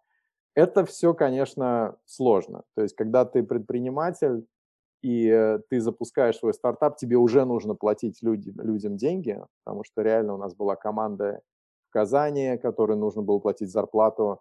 А, в России же не, не, не принято работать за, за equity, да, за, за проценты в компании, то есть нужно платить людям. Вот. И даже, в принципе, в Америке тоже у меня было пару человек, то есть им нужно было тоже платить. Вот. И это все из своего кармана. То есть, а, конечно, когда а, инвесторы подходят к инвестициям, да, они делают свой due diligence, и понятно, что на них есть определенная, ну, не определенная, а очень большая ответственность, да, потому что они э, управляют чужими деньгами, но в конце концов они управляют чужими деньгами. То есть как бы риск в данном случае говорится, э, э, несмотря на то, что венчурные капиталисты GP, да, General Partners, они соинвестируют со своим капиталом тоже, но тем не менее большая часть денег это, это деньги LP, да, то есть инвесторов в фонд. В то время как у фаундеров, у основателей этот риск по-хорошему, да, он идет из, из своего кармана. Это, это в случае, если стартап делается правильно. Вот, если, если, конечно, фаундер уходит, и у него под чужие деньги сразу, и у него нет как бы вот этого риска, это не совсем правильно здесь. Ну, в общем, сложно, Марк, сложно это, конечно. То есть у меня было в э, несколько вот ситуаций таких вот как, как интерпренер, когда я понимал, что я нахожусь на грани. То есть деньги заканчиваются, нужно поднимать следующий раунд, нужно закрывать. Допустим, осталось в компании денег только на одну зарплату, что делать, да? А вот. И здесь, здесь, конечно, огромный груз ответственности за людей в первую очередь в своей компании. А как вот, вот со стрессом? То есть вот я просто, ну, я, я представляю, что это ситуация, я бывал в такой ситуации, может быть, не в таких масштабах, но тем не менее. И вот здесь наступает определенный момент, когда ты должен сохранять трезвость ума, потому, потому что вот да. уровень стресса, он на тебя давит, но ты не должен э, как бы снижать свою продуктивность, потому что в этот момент ты, наоборот, должен наращивать свою продуктивность да. для того, чтобы решать проблему. И вот как удавалось справля- справляться вот с, этой, с этой стрессовой нагрузкой? То ну есть... Ну вот, кстати, вот в этом, в этом плане тот момент, который ты отметил до этого, да, роль партнера очень mm-hmm. высокая. То есть если ты один, это, ну, как говорится, it's lonely on the top да, то есть э, вот если ты один там, то это очень сложно, потому что в реальности тебе э, помочь никто не может, то есть э, семья, да, конечно же, поддержка там от детей, близких и так далее, да, но они как бы только в определенной степени могут помочь как бы чисто эмоционально, да, а вот а борт тебе не помощник, потому что, значит, в те, в те моменты, когда компания растет и все замечательно, понятно, что твои инвесторы, они с тобой. В те моменты, когда у компании сложности, ты понимаешь, что да, ты ищешь новых инвесторов, и ты в то же время понимаешь, что борт и, и твои инвесторы смотрят на тебя и постоянно каждый день принимают решение, одержать ли его в качестве CEO, в качестве фаундера или привести кого-то другого. И ты это четко знаешь, да. Вот. И здесь, кстати, ничего личного, да, то есть это it's, it's just business, да, как говорится. Mm. Вот. И здесь как справляться со стрессом? А, первое, партнер, с которым ты можешь очень откровенно все обсудить, и ты понимаешь, что вы здесь вместе, и, и, и тебя он поддержит, и вы, как говорится, вот здесь в одной упряжке. Второе, это, конечно, вот личная а, такая эмоциональная гигиена, дисциплина и спорт. То есть, ну, спорт не в плане там олимпийского спорта, да, а именно как такой вот фитнес, э, то, что здесь называют workout, да. То есть э, у меня доходило до того, что у меня каждый день у меня тренировка, вне зависимости ни от чего. Просто для того, чтобы поддерживать свое эмоциональное состояние на правильном уровне, да, чтобы а, каждый день чувствовать вот это вот а, чувство accomplishment, да, того, что ты что-то достиг, да, что-то сделал. Вот. Это, это очень сильно помогало. А в какой момент, вот, ну, то есть я так понимаю, что вот был какой-то переломный момент, и вот э, он как бы шел, шел, вот видно вот как вот это такой элемент как бы надлома, да, вот он присутствовал. То есть, ну, когда ты его перешагнул, то есть вот первое ощущение того, что, ну, вот вроде как фух, справились. Вот, вот э, как это вот можно описать вот это вот эмоционально? То есть, ну, я, потому что я просто знаю, что это такое, когда ты к чему-то идешь, ты, ты стараешься, от тебя много, много зависит людей, ты целеустремлен, у тебя есть цель, но ты понимаешь, что вот, ну, вот есть пределу всего. И без да. свежего вливания крови, там, не знаю, инвестиций, чего угодно, вот это, этот вот э, как бы побег, вот он может загнуться и не, не расцвести так, как он мог да, бы расцвести, да. будучи вот при там, правильном уходе, да. поливе, там, минеральных удобрениях и так далее. Вот да, как, вот я, как, как, я, как я, вот я, эта эмоция помню... была вот да, да, я, я, я, я помню эту ситуацию. То есть, когда, когда мы когда мы закрыли э, пер, первый раунд, я помню, это было нас нас было здесь в, как бы в Калифорнии, нас было, по-моему, четверо. Это был, значит, я э, была Ира Шляпникова, которая к нам присоединилась как э, такой operations HR. Вот, был Сад Милаконда, мой VP of Engineering, и был наш первый э, архитект, такой инженер Никел Сама, да, я помню, что мы когда мы узнали, что все, мы подписали, что вот нас деньги пришли, а, мы пошли, значит, э, в ближайший ресторан, мы взяли, по-моему, я не помню, то ли три, то ли четыре бутылки шампанского, и мы, и мы этот вечер гуляли. Это было, это было, конечно, но ты можешь себе представить, да, то есть у меня, э, вот лично моя ситуация была такова, что э, я говорю, то есть я уже понимал, что нужно будет куда-то переезжать, у кого-то деньги занимать, просто на то, чтобы дальше оставаться в Калифорнии, да, и, соответственно, искать работу. Вот, и это, это было, конечно, стрессово, я это помню. Вот, и вот это ощущение, когда ты понимаешь, что да, все, то есть мы можем двигаться вперед, а, с одной стороны, заканчивается вот это, а, вот это напряжение очень интенсивное, с другой стороны, на следующий же день или даже в тот же самый день у тебя уже начинают мозги работать о том, окей, что дальше, как, как, как расставлять приоритеты, каким образом растить команду, каким образом, значит, куда сфокусироваться, что насчет продаж, бизнеса и так далее, да. Вот. Это, это как бы такой интересный очень момент, что ты как бы не очень долго отдыхаешь, что на самом деле. То есть, Нет, там, это ну, понятно. Тут сразу да, же на следующий день чувство ответственности да, возникает. Да, Тут же нужно все, именно, уже работать. Тебе же деньги доверили. Тебе доверили деньги, а это, это, я не знаю, то есть это вот, я, кстати, в этом плане, да, я, я понял, что здесь как-то к этому относится гораздо проще. Вот. А у меня это, это просто настолько, наверное, это потому, что мы так выросли, я так вырос, да. Конечно, совершенно вот другое отношение. Довер... Совершенно другое отношение. То есть я настолько скрупулезно относился к, к деньгам инвесторов, да, что, ну, я не знаю, наверное, это Э, сложно найти такой, потому что я, в принципе, в операционной деятельности я был вовлечен очень-очень четко. То есть э, любые расходы, растраты, ну, не растраты, а затраты, конечно. Оговорочка по Фрейду. Оговорочка, да. Четыре бутылки шампанского. Да, но это было за мои деньги, кстати, не за деньги инвесторов. То есть в, этом плане я, я, конечно, то, что я видел в, других компаниях, люди а, тратят более спокойно, да, и где-то, кстати, я где-то получил критику, а, я помню, значит, от моих партнеров японских, мне как-то сказали, Алекс, ты слишком прижимистый, тебе нужно научиться тратить деньги на развитие бизнеса. Вот, потому что у меня такой всегда был подход такой более консервативный, то есть я сначала потрачу немного, да, какие-то получу доказательства того, что это работает, и дальше уже, как говорится, вливаешь, чтобы вот это смасштабировать. А они говорят, Алекс, ты, ты, ты слишком прижимаешь, типа, давай трать больше. Вот, вот все бы так рассуждали, вот было бы намного здорово, потому что вот, ну, я сейчас просто вот общаюсь, когда с людьми, я, я, я просто, у меня иногда на голове волосы дыбом встают от того, когда ты общаешься с представителем компании, который сидит на огромном маркетинговом бюджете, и ты видишь, как бесцельно эти деньги потрачены, да. ну, то есть они, конечно, они вот ну, ну, естественно, если ты потратил там 20 миллионов или 50 миллионов долларов на маркетинг, ты можешь говорить о том, что что-то должно с этого получиться. Но будь эти деньги потрачены с умом, даже их часть этих Марк, денег... Там, там другие приоритеты, понимаешь? Совершенно. Если он, эти деньги, если он эти деньги в этом квартале не потратит, ему следующий квартал дадут меньше, понимаешь? А Совершенно это, а верно. Ему, Совершенно говорится, верно. Нужно освоить бюджеты. Несмотря на все наши шутки о том, что в России осваиваются бюджеты, бюджеты осваиваются везде. Еще как. В корпорациях, причем очень, да, очень актуально. А вот э, если говорить вот о вот этом факторе, ну тут, во-первых, э, мы как бы так вскользь упомянули семью, потому что вот, вот момент, этот момент, семья, ну, то есть они тоже переживают, потому что если говорить о том, что вот, ну, как бы кормилец семьи, да, и от, от тебя многое зависит во всех отношениях.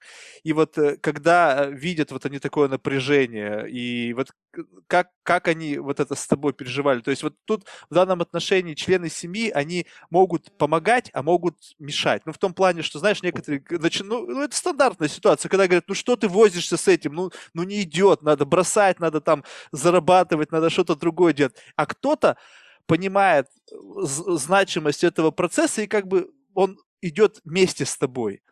Вот, вот здесь вот э, как у тебя произошло в большей степени? Да, ну такой ты, ты коснулся такой, такой интересного момента, потому что у меня как раз тот этап был такой сложный этап семейный, так скажем. Вот. Но э, так тебе хочу сказать, что у меня, э, и, скажем, я, я всегда был достаточно, э, как сказать, не, я, я всегда принимал решения сам по той, ну, не говоря, что я не советовался, да, но решение всегда на мне. Почему? Потому что ответственность на мне. То есть у меня такой принципиальный подход как в менеджменте, так и в личных отношениях, да, что тот, кто несет ответственность, тот в конце концов принимает решение. Да, понятно, что обсуждение идет, и, э, значит, нужно это принимать во внимание, но тем не менее значит, я, если я понимаю, что, например, ну, в данном случае, да, то есть так человек зарабатывает, то есть если человек зарабатывает в семье деньги, и э, в конце концов ему э, брать на себя вот этот груз ответственности и в случае значит, неудачи каким-то образом решать это, да, соответственно, он принимает решение, да. Вот здесь, конечно, ну, я могу сказать, что роль семейных отношений и, и влияние, наверное, стартапной жизни на семейные отношения, это очень болезненный вопрос, да, потому что в реальности, если ты посмотришь, да, то есть если, скажем так, если основатель компании не проводит большую часть своей жизни там в мыслях или там, значит, в офисе и так далее а, на, на бизнес, не тратит большую часть жизни на бизнес, значит, это неправильный человек, да. Соответственно, что это означает? Что ты фактически ты выключен из семейной жизни по большей части. То есть, ладно, если у тебя будет там один выходной полноценный. Потому что в реальности, даже если ты, говорится, не идешь в офис там в субботу-воскресенье, но в конце концов ты на звонках, ты как-то, ты думаешь постоянно. То есть вот у меня, например, я могу где-то идти, даже, может быть, разговор, и я раз отключился. Почему отключился? Потому что ты постоянно что-то обрабатываешь, что-то делаешь. И, конечно же, близкие это замечают, да. То есть и важно, чтобы было вот это понимание, чтобы тебе это не ставили в упрек, чтобы понимали, что происходит, почему происходит, чтобы не воспринимали это лично, да. Вот. То есть здесь это имеет огромное значение, потому что личные отношения могут стать либо поддержкой, либо огромной проблемой. Да, и здесь, ну, говорится, нужно... Это, это, человек, когда уходит в стартап, в entrepreneurship, такой именно как основатель, да, он фактически принимает решение, что на следующие несколько лет он не сможет быть полноценным там мужем, отцом и так далее, да, то есть он, он погружен там, а, погружен туда. А вот учитывая все равно вот такой как бы, ну, постсоветский, российский бэкграунд, ты вот умеешь делегировать вот так вот полноценно, вот как это делают американцы? Либо все равно вот хочется вот поправить, хочется вот залезть туда и как бы вот... Наши как учили? Хочешь, чтобы было хорошо, сделай сам.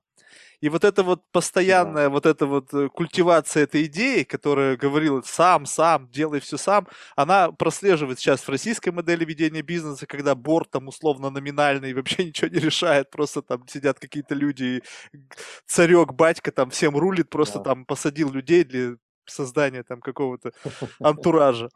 Вот но, есть... борт, но борт, кстати, борт, кстати, не должен рулить. То есть борт, борт должен принимать такие стратегические решения, да, но весь, а, Именно разработка детальной стратегии, да, операционной не, не, я понимаю, я имел в виду, что борт, он номинальный, то есть это не такая история, когда тебя взяли да. там из собственной компании выпнули, как Стива Джобса, да, да? То есть, да, да, то, есть, да. то есть немножко другая а, ситуация. Я да. Ну, по поводу делегирования, да, знаешь, очень интересно. Эм, э, здесь говорится, первое советское образование, советское, как говорится, такой бэкграунд, да, второе – это тот факт, что я очень технологический человек, да, то есть я, я могу э, пройти от битов и байтов, от конкретных протоколов реализации, да, говорится, полностью наверх на бизнес-модель, на продажи, sales, там, partner strategy и так далее. То есть вот это все, говорится, я могу очень, очень четко разложить и, и, и понимать.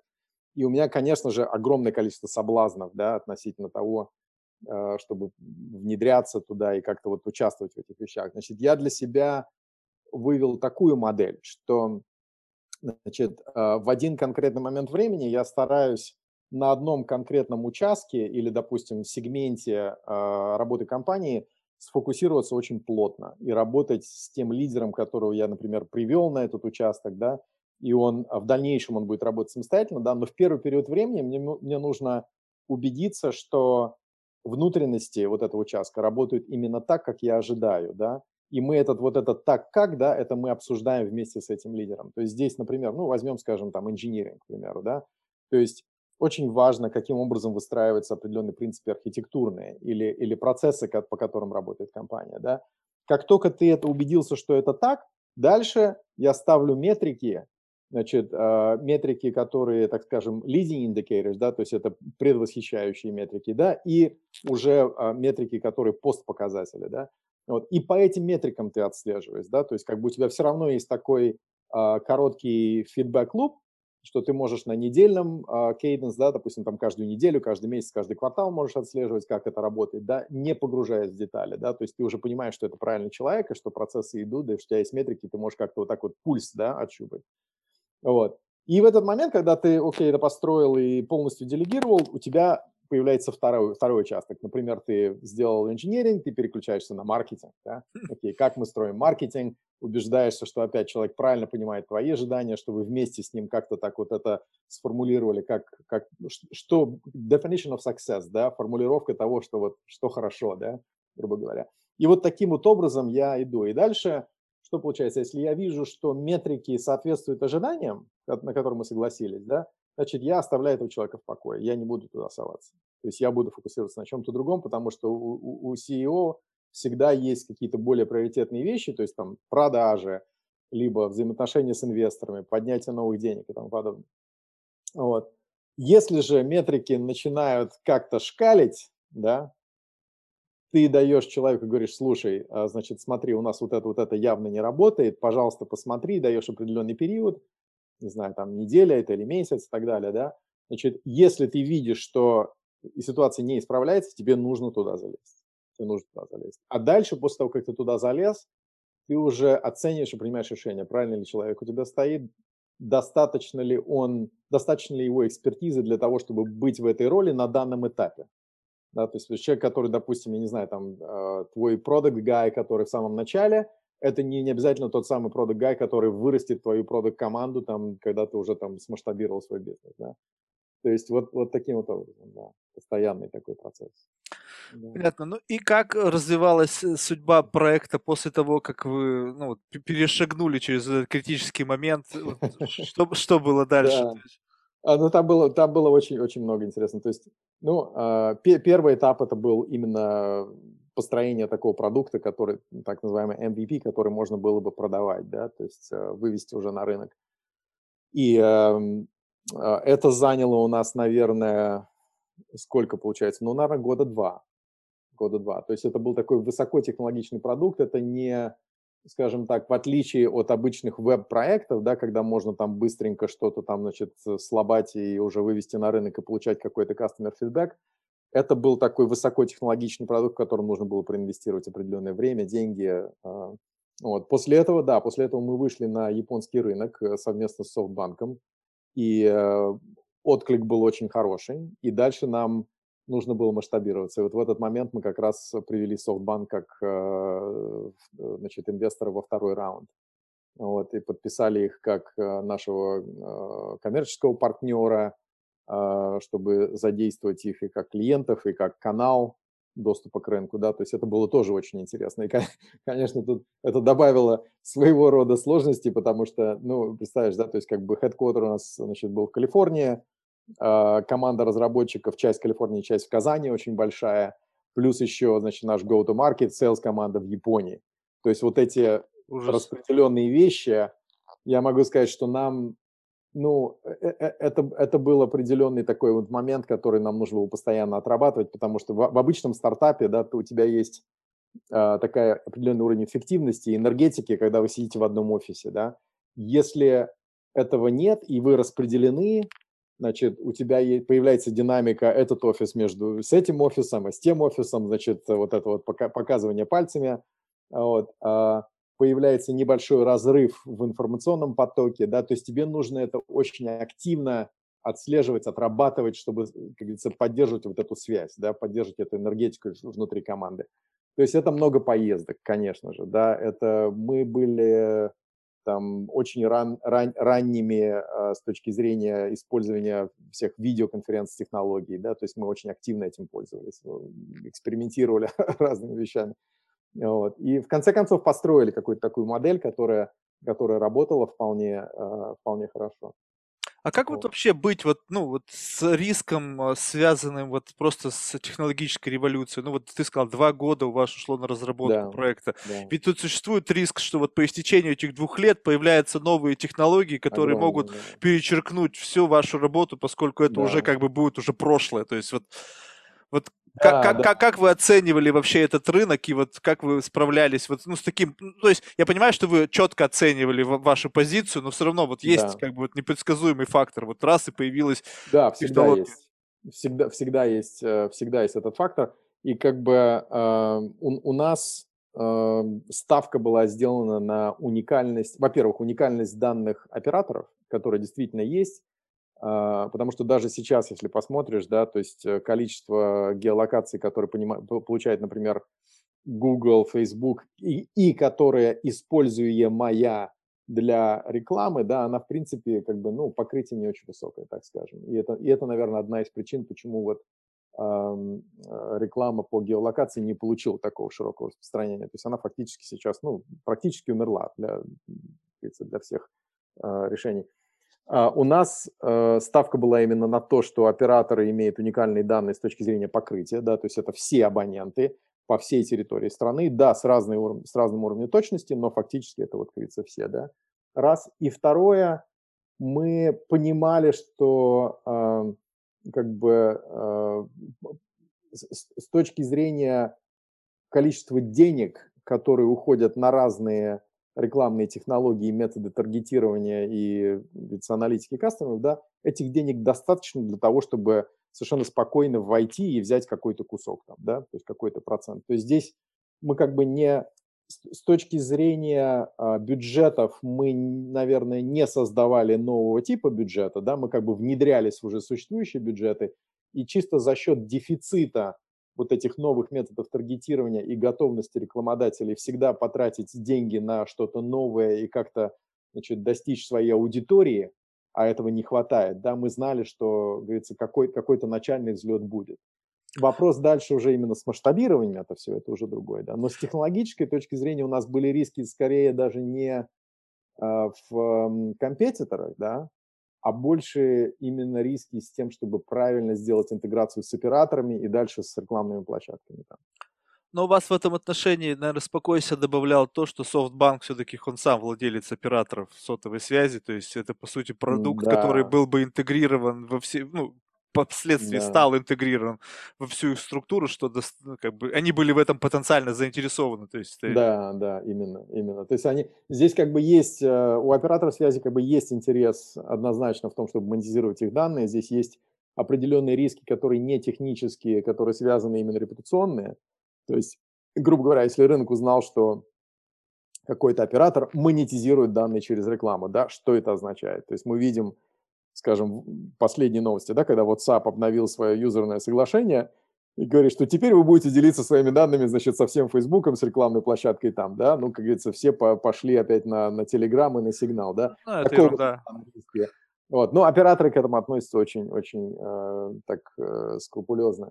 Вот, вот эти риски были, и мы в этом плане, то есть у нас была своя стратегия, как это все А вы, кстати, мне вот тебе как профессионалу вот такой более, может быть, э, глубокий вопрос. Вот мы видим сейчас, что вот, вот всевозможные мессенджеры, да, они полностью исключают оператора вот с этой сим-карты, да. Единственная ее роль это вот э, мы на улице, когда у нас нету Wi-Fi, да, и вот единственное да то, что нам нужно от оператора сейчас, это вот их э, 4G, сейчас мы говорим 5G, вот придет... Просто connectivity, да. Да, то есть нам нужно просто подключение к, к сети.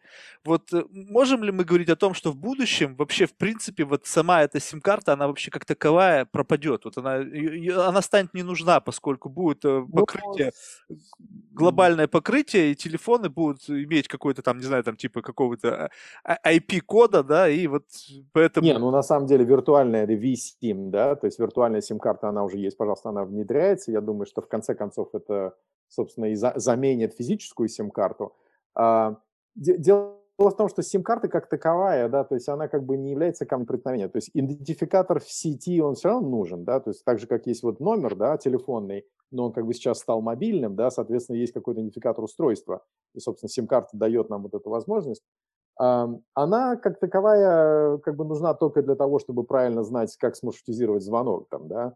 здесь это, эта часть никуда не пропадет. То есть, ну, будет вот этот вот виртуальный адрес, грубо говоря, виртуальная симка, да, и... Э, я, я да. тут, знаешь, как бы немножко, может быть, не совсем коррект, корректно задал вопрос, что у каждого человека будет свой номер. Вот как вот у тебя номер в паспорте, да. или там, да. ну, то есть тебе будет как-то, вот ты будешь apply по какой-нибудь номер, который будет да. с тобой связан. И этот номер, он пойдет через все приложения. А, я понял себя, да. Да, да, да, да, да, я понял тебя. То есть э, точно так же, грубо говоря, как ты а, через Wi-Fi сейчас подключаешься, да, и, э, в принципе, тебе не важно, какой у тебя там MAC-адрес, да, то есть у тебя есть свой e-mail, грубо говоря, или там WhatsApp, ну, как, да, там, как, да, как social security, только вот digital social security, да. который у тебя вот, вот он к тебе присвоен, и он прошли... Да, я тебя понял. Формы. То есть, наверное, знаешь, как ты, ты наверное, говоришь о том, а, а как, все-таки изменится ли вот эта роль, да, и важность этого телефонного номера, грубо говоря, да, и, и, и, и насколько будет привязка к этим операторам. Ну, вспомним, да, что у нас вот это а, number portability, да, так называемый, да, то есть это портативность номеров, когда ты можешь с одним и тем же телефонным номером перейти с одного оператора на другой, да. А здесь, наверное, знаешь, что я вижу? До тех пор, пока у нас есть поколение людей, которые привыкли а, к набору номера по, по, по номеру, да, по телефонному номеру, это все-таки вот останется, да, но если ты увидишь, да, вот, например, у меня большая часть звонков все-таки идет по WhatsApp, по Telegram, где номер становится уже вторичным, да, то есть здесь, как говорится, ты можешь поставить идентификатор свой, там, там Алекс Зинин, например, да, и вперед. То есть дальше тебе вот этот телефонный номер, он, собственно, мало, а, мало чем необходим с функциональной точки зрения. Там есть определенные регуляторные вещи, да, связанные с а, emergency calls, да, то есть, допустим, если ты набираешь там 911, значит, тебе, и, и, или там с точки зрения, опять же, wiretapping, да, то есть если там, значит, нужно отследить, кто что писал, когда или кому звонил, да, там есть регуляторные вещи, которые говорят, что там, во-первых, у каждого устройства должен быть свой определенный идентификационный номер, во-вторых, когда ты звонишь, этот номер должен быть видим, значит, э, э, значит этому оператору 9.1 и тому подобное. Но с функциональной точки зрения я, я думаю, что действительно это будет уже просто connectivity. Это, это уже очевидно. Я просто почему на эту тему заговорил, потому что мы сейчас все видим, как, ну, то есть многие уже считают, что privacy нас лишили уже давным-давно, да, но да. все равно вот э, возможность человека оставаться невидимым, ну, условно невидим, то есть как бы знаешь, как бы судо-анонимным, да, то есть когда ты да. можешь купить э, prepay карт и там представиться кем угодно и все, да. То есть вот, вот этот элемент, он присутствует. Этот, эту тему они еще как бы до конца не закрыли, да. Но это не важно, Марк, понимаешь? Дело в том, что сейчас э, ты, ты, ты можешь полностью закрыть, я не знаю, весь свой транспортный уровень, допустим, то, как твои WhatsApp-сообщения передаются по мобильной операторской сети, например, да. Ты можешь это все зашифровать, пожалуйста, поставить там VPN и так далее. Но постольку, поскольку ты работаешь с WhatsApp, работаешь с Facebook, работаешь с Gmail и так далее, у этих а, провайдеров, да, то есть у WhatsApp, Gmail, Facebook и так далее, у них твои данные. И то есть сейчас, а, да, конечно, опять же, регуляторы, да, они отслеживают, что оператор может и должен иметь возможность, значит, просмотреть то, что у тебя проходит, да, но гораздо больше данных идет уже поверх операторов, в обход операторов, да, то есть вот у этих вот э, веб-площадок, так скажем, да, интернетных площадок. Поэтому я, я бы не надеялся на то, что, знаешь, как э, изменение номера или так элиминация номера, да, удаление номера из, из этого уравнения, да, что оно приведет к улучшенной privacy. Нет, есть... я как раз-таки наоборот, что у них соблазн больше и больше, то есть у них есть задача привязать тебя к одной какой-нибудь э, цифровому какому-то коду и его агрегировать да. данные от всего, что ты делаешь, куда бы ты ни зашел. То есть вот ты будешь об- обязан использовать вот этот вот код для, там, не знаю, регистрации нового аккаунта там в Фейсбуке. Да. Если у тебя уже есть этот номер, ты новый аккаунт не можешь завести, потому что у тебя он есть. То есть и, и, для того, чтобы каждого человека, вот грубо говоря, э, знаешь, как бы сейчас мы говорим, что за нами следят условно, но учитывая то, что все равно как бы псевдоанонимность, она все еще присутствует, да, условно, то используют вот такие вот персональные идентификаторы, которые будут присваиваться всем людям там по рождению, они будут да, тебя ты... привязывать э, полностью, всю, всю твою активность в интернете будут э, генерировать там в каком-нибудь да, одном месте. Да. На, на, на данный момент, да, есть такой, э, такая, такая привязка, то есть, грубо говоря, когда ты получаешь сим-карту, например, здесь, в Штатах, да, то есть ты должен э, ввести свой social security number, там, да, какие-то там driver's license, да, там и так далее. Ну, в России ты сам знаешь как, да, то есть ты пошел на вокзале, купил сим-карту и, и вперед, да, то есть, говорится, чей-то паспорт там уже записан, наверное, скорее всего. Вот, я, я думаю, ты знаешь, э, я, я думаю, что это в конце концов, тут, тут какой момент, да, регуляторы, которые очень сильно регулируют, очень сильно контролируют то, что делают операторы, да, они всегда будут отставать и будут более консервативными от того, что делают там новые поколения, которые очень технологически продвинутые, да.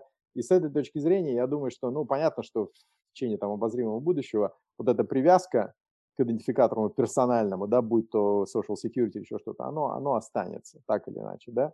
Вот, то есть оно будет постепенно, его роль будет снижаться, но тем не менее, значит, вот это вот они будут это требовать, да. А, а, а, а с точки зрения именно, знаешь, как, а, наверное, акцента, который пользователи делают на приватность, здесь вот, а, знаешь, как, это, наверное, еще один пример того, как мы, мы с тобой в данном, данном разговоре, мы нетипичные пользователи, да, то есть те люди, которые основное, подавляющее большинство людей об этом не задумываются. И тем более новое поколение тоже не задумывается. То есть для них, понимаешь, как для них это настолько естественно, что ну давай я расширю свое, там, допустим, свое местоположение там с друзьями, давай я расширю там в Фейсбуке или еще что-то, да. Они выкладывают это не задумываясь, да, то есть для них они, знаешь, как они не прошли через определенного рода вот такие э, опыты, да, через которые мы прошли, вот, для них это гораздо более такая открытая тема, и они не, не чувствуют подвоха, не чувствуют какого-то риска в этом плане. Я думаю, что это будет продолжаться, да, потому что ты видишь, да, то есть, например, если, скажем, обсуждать, я не знаю, ты вот, например, со своими сверстниками или, или предыдущее поколение, да, ты частенько слышишь, слушай, не надо выкладывать вот много фотографий там и с детьми, там, да, например, не надо, почему, ну а вдруг там что-то, вот зачем, да, наши дети и более, э, значит, младшее поколение, да, слушай, они только это и делают. Да, то есть для них это абсолютно настолько естественно. Они, конечно же, не понимают, что это, что это означает, но тем не менее это так. Поэтому я думаю, знаешь, как твой вопрос, он, он а, интересен, но я думаю, он интересен только для достаточно узкого круга, круга людей. А вот еще, знаешь, я что заметил? Ну, я не знаю, может быть, конечно, это, опять же, проблема недостатка моего технического образования, но мне кажется, что вот все технологии развиваются, а email не развивается. Вот что добавилось? Ну, э, пытаются AMP внедрить там более интерактивный сделать. То есть сейчас то, что происходит inside вот inbox, оно очень статично. То есть максимум, что ты можешь сделать, да. запихнуть GIF-файл, э, картинки, HTML формат, все. То есть вот, вот почему вот в этом, вот почему я не могу отправить человеку видео, чтобы он его смотрел, прямо внутри э, своего inbox а, не уходя на YouTube?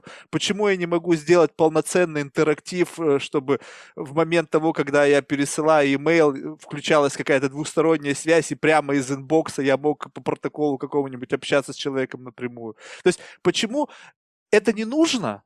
Либо просто недостаточно технологий? Попытки были, не пошло, понимаешь? То есть это как-то, знаешь, вот мне кажется, это определенная, как сказать, это, это определенный, э, наверное, стиль использования, да, вот и ожидания со стороны пользователя о том, что email делает и для чего его используют, для чего нет. То есть, например, послать видео, ну, скажем, если это, э, если это такое неформальное видео, так скажем, да, то э, я его лучше пошлю там по WhatsApp, к примеру, да, или вот по таким вот, по мессенджерам сейчас. По e-mail, ну, как-то вот оно, наверное, не, не настолько удобно, да, то есть там открывать e-mail, начинать записывать, отправлять туда. Человек, непонятно, когда он его просмотрит, этот e-mail, да, и так далее. Тут... А... Но опять же, мессенджеры не отправляют HTML. То есть ты отправляешь... А ты будешь либо... сидеть писать HTML? Ну, хотя бы дали бы возможность его туда подгрузить. То есть для того, да, чтобы... Да. То есть я рассуждаю с позиции своего бизнеса, да. да, то есть э, для меня по сей день, то есть если говорить о том, что все-таки email это самый надежный способ э, передачи контента. А, если я ты... понял, о чем ты говоришь, да. То есть, понимаешь, э, в другие площадки, они очень там, очень много шума, то есть когда ты говоришь, что вот Facebook, Instagram, да блин, да там не видишь этого ничего, там вот скроллишь, и какая там реклама была только что там уже пролистнул да. 20 этажей выше. А все-таки да. интер... э, email это хотя бы доля секунды человек уделяет внимание одному сообщению. И вот этот канал, он очень лимитирован. Либо текст, либо фото, либо GIF. Все. Да. И все это гиперссылки, которые могут привести тебя куда угодно. Но кликать куда-то, особенно если ты говоришь о, люди, о людях э, ну, определенного уровня, это либо риск, либо просто недостаточно мотивации, чтобы кликнуть. Поэтому контент должен быть исчерпывающий прямо внутри э, имейла, чтобы человек мог получить исчерпывающий объем информации для того, чтобы он мог принимать дальнейшее решение. Этого не происходит. То есть, ну, ты можешь, конечно, там портянку длинную сделать, там человек проскроллил, да. увидел, ага, вот тут как-то что-то там у него глаз зацепило, пошел дальше. Но все равно, мне кажется, что вот при всем развитии многообразии технологий, вот эта технология, она как-то встала. Вот что существенного изменилось? Ну, разве что, вот я говорю, HTML появился, да, и AMP вот они пытаются внедрить. Ну, все. За последние да, сколько да. лет? Ну, сколько? Ну, без ну, изменений. Да, я, я с тобой... Я с 10, тобой 10 лет как минимум мы наблюдаем одно и то же. Да, да. И, и, и здесь, ты знаешь, как а, ограничения, они не технические. То есть э, внедрить вот все, о чем мы говорили, да, можно сделать, и, допустим, по e-mail можно сделать, э, что ты как бы, открыв e-mail, ты можешь начать чат, например, какой-то, да, или ты можешь посмотреть видео. Это да даже звук не идет, возможно. даже звук нельзя да, сделать, чтобы кто-то да. приветствие хотя бы какое-то начал тебе говорить. Да, да, да, да, да. Ну, как бы тут, понимаешь, Тут есть, есть определенно... Мне кажется, это комбинация, знаешь, как э, ожиданий пользователей и, и то, на что а, будет спрос, грубо говоря, да, внутри e-mail, и а, такой общего фокуса, куда идет инновация, да. То есть вот ожидания пользователей, я не знаю, ну, HTML в e-mail, конечно, ты можешь отправить, конечно, ты можешь поставить там видео, проиграется оно, не проиграется, это уже другой вопрос там и так далее. Проиграется.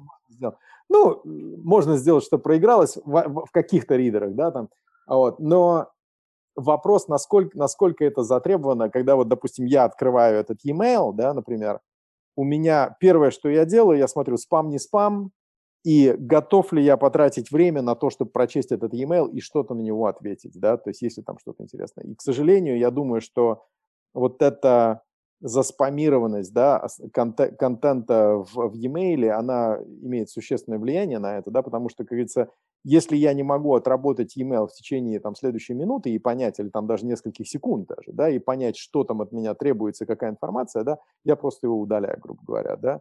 Вот. Ну, если только я не вижу, что там что-то прям очень важное, да. Вот. И здесь вот, вот это либо это очень важно, и это какой-то документ, и я буду относиться к этому как к документу, да, либо это очень быстро, четко, ясно, без каких-то там вот приукрас и этих вот картинок, видео. Видео я отдельно потрачу на это время, да, то есть я, может быть, вернусь к этому и тому подобное. Но это как бы одна часть, да, то, как воспринимается это все пользователями и их ожидания, то, как они смотрят на это. Я думаю, что они все-таки смотрят на e-mail как более такой формальный, э, формальный способ коммуникации, который э, задокументирован, да, который может быть привлечен в суде каким-то образом и так далее. Да? То есть это такое более серьезное отношение к этому. Это раз. И второе – это то, куда идут инновации. То есть инновации, говорится, ну, допустим, если я создаю какой-то вот метод общения, там, не знаю, там, TikTok какой-то, да, или там WhatsApp и так далее, ну, мне, говорится, смысла нет, да, это вот в e-mail встраивать, быть ограничен этим архаичным протоколом, а он действительно архаичный протокол сам по себе, да, то есть там есть определенная инфраструктура, а, которая связана с передачей э, email-сообщений от сервера к серверу, отсутствием непосредственной связи, которая лимитирует э, наш метод общения, да. То есть сейчас же все ушло больше в такую интерактивную real-time манеру общения, да, когда я, да, ты можешь мне послать, я прочту через, через э, час, да, а могу прям ответить сейчас, я вижу, что ты пишешь, да, то есть вот эта интерактивность, это real-timeness, да, она имеет огромное значение и как бы вот для, для меня значимость. В e-mail этого, конечно, нет, то есть и внутри этого протокола это встроить сложнее. Поэтому вот эти, и, и, и как бы внутри e-mail я ограничен тем, как я могу создать вот этот user experience, да, то есть какой там визуальная вещь, интерактивность с точки зрения того, с чем я могу э, взаимодействовать там в user интерфейсе и тому подобное, да, то есть как бы, если ты посмотришь, скажем, Instagram, TikTok, да, значит, они очень за, за, сфокусированы, да, на этих вещах, чтобы тот момент, когда ты открыл, да, чтобы ты уже все, ты погрузился в этот интерфейс, да. Внутри имейла это было бы, конечно, создать достаточно сложно, да. То есть это вот э, куда пошло развитие, здесь очень сложно контролировать. Вот. Но вообще, да, я, я, я понимаю, что ты говоришь по поводу того, что email это, наверное, единственный такой надежный источник да, до, до, доступа к, к людям. Да. Потому что, ну, понятно, да, то есть э, все мессенджеры, в принципе, тоже они тебе обеспечивают прямой доступ к телу, да, но э, э, этот объем информации, который ты можешь передать, он очень ограничен. То есть да. длинную портянку в WhatsApp, ну, будут очень редко читать, да, то есть картинка... Ожидания, опять же, другие ожидания. Да, совершенно другой формат общения, то есть это короткие сообщения по принципу твитов, да, там не больше там какого да. количества символов, и оно завязано как раз на интеракцию. Но если ты э, используешь интернет как с точки зрения бизнес-девелопмента, и основная аудитория твоя люди, с которыми ты лично не знаком, ну, там вот это «Привет, как дела?», но оно работает в том плане, что если у тебя есть, э, ну, агенда, которая, в принципе, близка тому да, человеку, но это надо очень, это на самом деле достаточно сложно. И, на мой взгляд, э, может быть, конечно, я не, не вижу вот этих всех э, как бы основных трендов. Я считаю, что в то время, когда принято было решение, что не стоит развивать и оставить email в том виде, в котором он есть, это, мне кажется, была ошибка. Ну, конечно, там решения как такового не было какого-то обос... какого осознанного, да, это, это просто, говорится, ты, э, ну, вещи текут в своем направлении, своим каким-то ходом движутся, да, здесь контролировать очень сложно. Да. Понятно. Да. Вот э, тогда, вот возвращаясь к сценарию, вот, вот, вот, э, ну, как э, проект развился, вот когда, то есть, я, так понимаю, что ты вышел уже из проекта. Да, да. Вот как, как, это, как это произошло, вот процесс, то есть это да. какая-то была квинтэссенция успеха, и вот потом ты принял решение ну, уйти. Ну, то есть, то есть про проект, проект достиг определенного потенциала своего, и дальше, ну, значит, как, когда, когда ты занимаешься развитием проекта, да, ты вместе с инвесторами, ты принимаешь решения, да, допустим, окей, видишь ли ты э, соответствующий рост, э, что нужно для дальнейшего роста, какие у тебя варианты выхода, то есть это достаточно сложное решение, там, когда, что делать дальше, да. На какой-то момент, э, значит, э, ну, как, как и любой стартап, ты складываешь, сталкиваешься с определенными сложностями, значит, одна из сложностей, которая была у нас, это значит, масштабировать именно процесс подключения новых операторов связи, да, потому что мы все знаем, насколько медленно они принимают решения, а, что компании типа там Nokia, Ericsson и так далее, они, значит, тратят огромные там миллионы просто долларов на поддержание этих отношений и, собственно, продвигание этих решений. Вот. И, в общем-то, в какой-то момент мы, мы поняли просто совместно с инвесторами, что для того, чтобы а, это действительно смасштабировать тому уровню, который вот был бы необходим и достичь полного потенциала, да, это нужны огромные деньги. То есть мы говорим там про сотни миллионов, миллионов долларов. Вот. В данном случае мы как бы посмотрели на это более прагматично и э, с, с нашими разговорами с Алмазом, с Софтбанком, да, решили, окей, давайте мы синтегрируем Синару внутрь софтбанковской экосистемы, которая сама по себе очень интересная и большая, да, и фактически мы, мы продали это софтбанку. Вот. И сейчас Команда работает как э, полная субсидия Софтбанка, и, значит, э, они синтегрировали э, уже с Yahoo Japan, да, которая, собственно, это как бы, ну, как Яндекс, да, японский. Mm-hmm. Вот. И сейчас это стало такой полной как бы частью экосистемы софтбанковской. Но команда, кстати, вот в России, пожалуйста, команда в Казани все еще, все еще там, значит, здесь в Штатах тоже. То есть э, это все сохранено, и, э, значит, и инженерный потенциал, и технологии, и все. Вот. Ну, а, соответственно, я тоже, как, основатель, э, мы, мы с Сашей Николаевым вышли, вот, поддерживаем все равно связи, конечно же, и с командой, и с софтбанком, и с, значит, с партнерами там. Вот. Ну, а мы дальше двигаемся, знаешь, как интерпренеры двигаемся дальше к новым каким-то... Новым чем, над чем сейчас работаете? Ну, было интересно, то есть я как бы в течение как, когда я вышел из Синары, я э, нашел, говорится, себя в ситуации, когда люди э, звонят и говорят, Алекс, слушай, вот интересно, мог бы ты нам помочь, да, то есть причем э, звонили люди и звонят до сих пор из стартапов, из больших компаний, то есть у меня достаточно обширная сеть и интерпренеров, и venture capital, private equity, и executives тоже, да, которые управляют компаниями.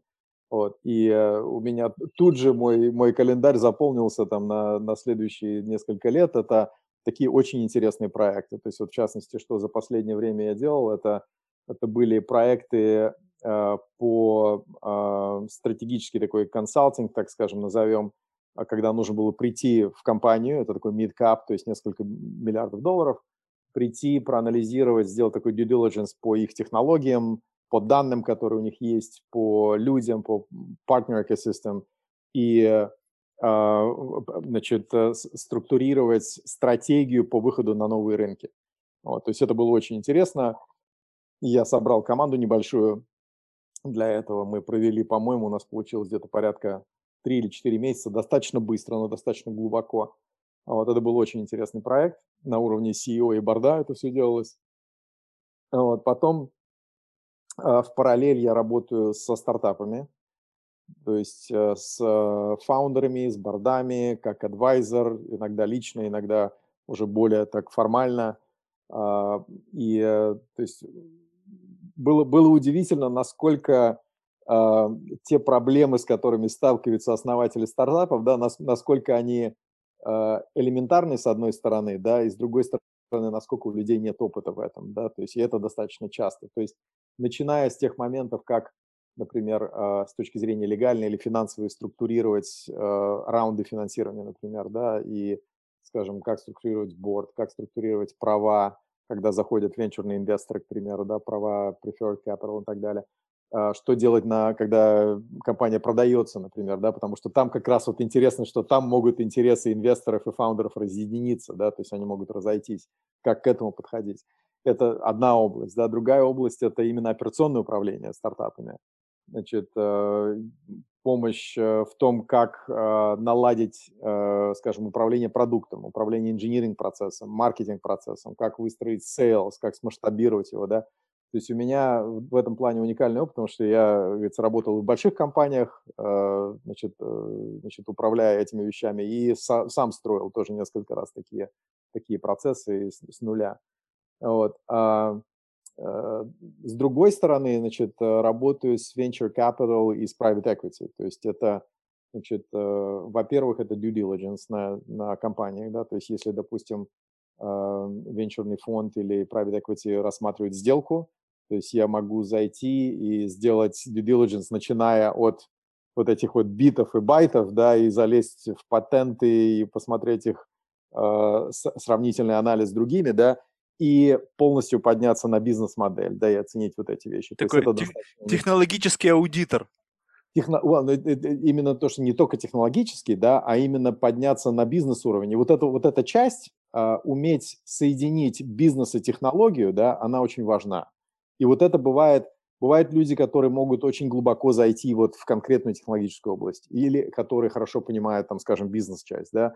Людей, которые могут вот от и до, и понять, и их совместить и оценить, вот это очень мало, да, и это затребовано. Вот. С точки зрения... А, ну и сейчас, соответственно, тоже одно из направлений, которые, которым сейчас вот работаем, это а, меня, во-первых, при, приглашают присоединиться к венчурному фонду, вот, и во-вторых, я сам работаю тоже над венчурным фондом, над новым, который будет сфокусирован тоже на таких, на передовых технологиях. Это такая новая идея, как бы сейчас пока распространяться не могу, но тем не менее, да, то есть э, сейчас разговариваем с э, потенциальными LP, э, Limited Partners, да, то есть инвесторами фонд. Вот, и здесь как бы у меня тоже достаточно уникальный опыт есть, да, то есть с одной стороны я очень хорошо понимаю процесс именно венчурного финансирования, с другой стороны а, у меня операционный опыт управления стартапами и э, командами в больших командах, больших компаниях и огромная сеть, да, то есть и в Силиконовой долине, и международная, это и Азия, Европа, учитывая мой опыт работы, собственно, в международных компаниях Хорошо. тоже. Да, и здесь вот, э, то есть сейчас для меня, э, я пару месяцев, я взял так называемый sabbatical, да, то есть я, как говорится, отдохнул, потому что было, ну, как бы последние а, сколько тут получается, 20 с лишним лет я просто работал без реального отпуска, то есть там где-то недельку здесь, недельку там, вот, и просто нужно было отдохнуть. Да. Получилось отдохнуть? Получилось, кстати, да. да? Получилось просто вот я да, знаю, да. я просто по себе знаю, когда ты постоянно в режиме работаешь, что даже когда у тебя да. выходит какой-то свободный там, не знаю, неделя там или там просто нужно отдохнуть, ты все равно вот как-то голова, да. она не отключается. Ну, оно как бы, знаешь, я думаю, что э, ты же, ты, мне кажется, ты моложе меня, да, то есть э, ну, ну, мне да, 47, тебе, тебе, наверное, по, по, да. вот, тебе, наверное, поменьше. Вот. Я думаю, что к этому, к этому возрасту, наверное, это уже... Нет, я, я думаю, что просто у тебя подошло время к завершению цикла. Вот такой Может большой, быть, большой да. цикл подошел да. к концу, да. и вот как бы вот эмоционально все. То есть вот это вот как бы да. большое, завершение большого цикла, и все. И то есть здесь нету в бэкграунде вот постоянного процесса. То есть когда ты вырвался из рабочего да. процесса куда-то посидеть там под пальмой, ты да, именно, вырвался. Именно получается, цикл не завершился. Здесь, наверное, просто получилось, потому что вот завершение большого цикла, и ты сейчас на пути, э, на этапе какого-то нового, ну, нового этапа в жизни, нового да, шага и да. так далее. И, кстати, вот то, что интересно, сейчас я стал больше и больше замечать, что вот именно капитализация вот этого опыта индивидуального, то есть я не говорю сейчас о на, наеме, когда там высококвалифицированных наемников, э, работников нанимают корпорации там на адвайзерские роли, на борды, а именно уникальная капитализация личного опыта, э, знаний, пережитого начинает быть востребована на рынке в том плане, что люди становятся как бы профессиональными независимыми директорами, профессиональными менторами, профессиональными advisor ами. Именно не посвящая себя там одной компании, а именно помогая там какому-то количеству, э, большому количеству да. компаний, которые нуждаются именно в том experience е, который, в котором они потом тоже будут делиться там спустя там 10-15 лет, когда они через все это пройдут, набьют себе шишки. То есть вот... Да, да. Да, наверное, наверное ты прав. То есть э, у, меня, у меня всегда была э, так, так, такой челлендж, да, такая про- проблема с тем, что э, отключиться от работы – вот, и э, вроде бы, да, ты вроде бы отдыхаешь, но ты продолжаешь думать, да, а сейчас действительно такой был этап, что многие вещи просто завершились чисто логически, да, и, и, и в профессиональной жизни, и в личной жизни, вот, и э, настал момент, когда ты просто чувствуешь, так, окей, значит, сейчас вот пару, пару, пару-тройку месяцев я могу просто отключиться от этого и не, не переживать ни о чем, вот, и, и как бы предчувствуя, что да, вот уже понятно уже, что впереди, да, то есть приблизительно уже, как говорится, есть какие-то очертания, вот, и ты хочешь так на, набрать немножко воздуха в легкие, да, что, чтобы потом с новыми силами. Да, действительно, это так было. Вот. Эм, но это был первый, первый раз, когда я, наверное, больше, чем там 10 дней э, отдохнул. Вот, и, и вот в тот момент, когда ты отдыхал, э, Трампа забанили в Твиттере. Вот, вот, вот, вот, вот, вот, вот, я сейчас как бы так просто в голове это всплыло, и я просто сейчас пытаюсь понять, вот этот прецедент, вот он чем к чему может привести? Я, сейчас даже безотносительно к личности самого Трампа. То есть мы, и это, это было на разных э, уровнях многократно с представителями других там э, рода деятельности, но вот, вот такое вот откровенное просто вот э, вмешательство в как это сказать, в, в свободу передачи да. мысли, да, понятно, да. что там они привязали это к различным там э, экстремистским каким-то намерениям, но тем не менее, вот такое вот, как, что ты думаешь, вот к чему мы идем? Я, вот. я слушай, ты знаешь, я, я думаю, что вот эти э, интерпретации, а что это значит и так далее, да, я думаю, что они достаточно преувеличены. А, почему? Потому что все-таки э, Трамп, ты знаешь, он, он достаточно уникальная фигура. И эм, он не хороший, не плохой, он просто абсолютно другой по сравнению с традиционной американской политической системой и политическим вот этим истаблишментом, да. И, и, что, и что произошло, это, будучи абсолютно другим, с другим опытом, с другим пониманием того, как вести дела, как разговаривать с людьми, как управлять, да, он настолько вызвал такую вот, э, так скажем, аллергическую реакцию вот этой традиционной системы, да, что вот, вот то, что мы сейчас видим, это то, что здесь называется knee-jerk reaction, да, то есть это такая преувеличенная реакция, которая, я думаю, что она, и я надеюсь, что она как бы характерна именно для данной конкретной ситуации, для данного конкретного человека. Конечно же, э, они перешли определенную логическую грань, да, логическую черту, то есть э, они показали свою власть. Я не думаю, я не думаю, что это, это был, была, Но... была причина. Это, мне ну а кажется... как, ты представляй, представь себе, то есть, э, ну, это был его рупор общения. Сколько у него было подписчиков? 80 миллионов подписчиков. Да, его, да. его заблокировали везде, где только можно. Сейчас, да, там, да, по-моему, да, YouTube, э, сейчас Facebook, Instagram. То есть его лишили просто возможности говорить со своей аудиторией. И сейчас безотносительно к нему, я понимаю, как бы здесь абсолютно логично, да, то есть это, ну, он я не знаю, как правильно, политкорректно сказать, как он себя ведет, но дело сейчас даже не в этом. Дело в том, что они показали свою власть. Соответственно, так или иначе люди это приняли. И сейчас, по сути, они могут это делать уже, ну, то есть, если они президента смогли заткнуть, то что стоит заткнуть там кого-нибудь? Кто... Ну, смотри, то есть я, я, я думаю, Марк, смотри, я, я думаю, что понятие, э, э, как бы здесь, здесь неприменимо понятие прям вот ограничение свободы слова, да, почему? Ну, давай вспомним, да, перед тем, как Трамп пришел к власти и активно использовал Твиттер, да, то есть Обама так активно Твиттер не использовал, когда был Буш, там об этом вообще речи не стояло, да, то есть до, до последних там 5, там, может быть, там 7 лет, да, э, политики не использовали так сильно вот эти social media, и тем не менее, понятно, что они имели возможность высказать свое мнение, для этого там телевизионные каналы, какие-то, значит, печатные редакции, там интернет-платформы, там другие, да, имеется в виду больше такие новостные, наверное.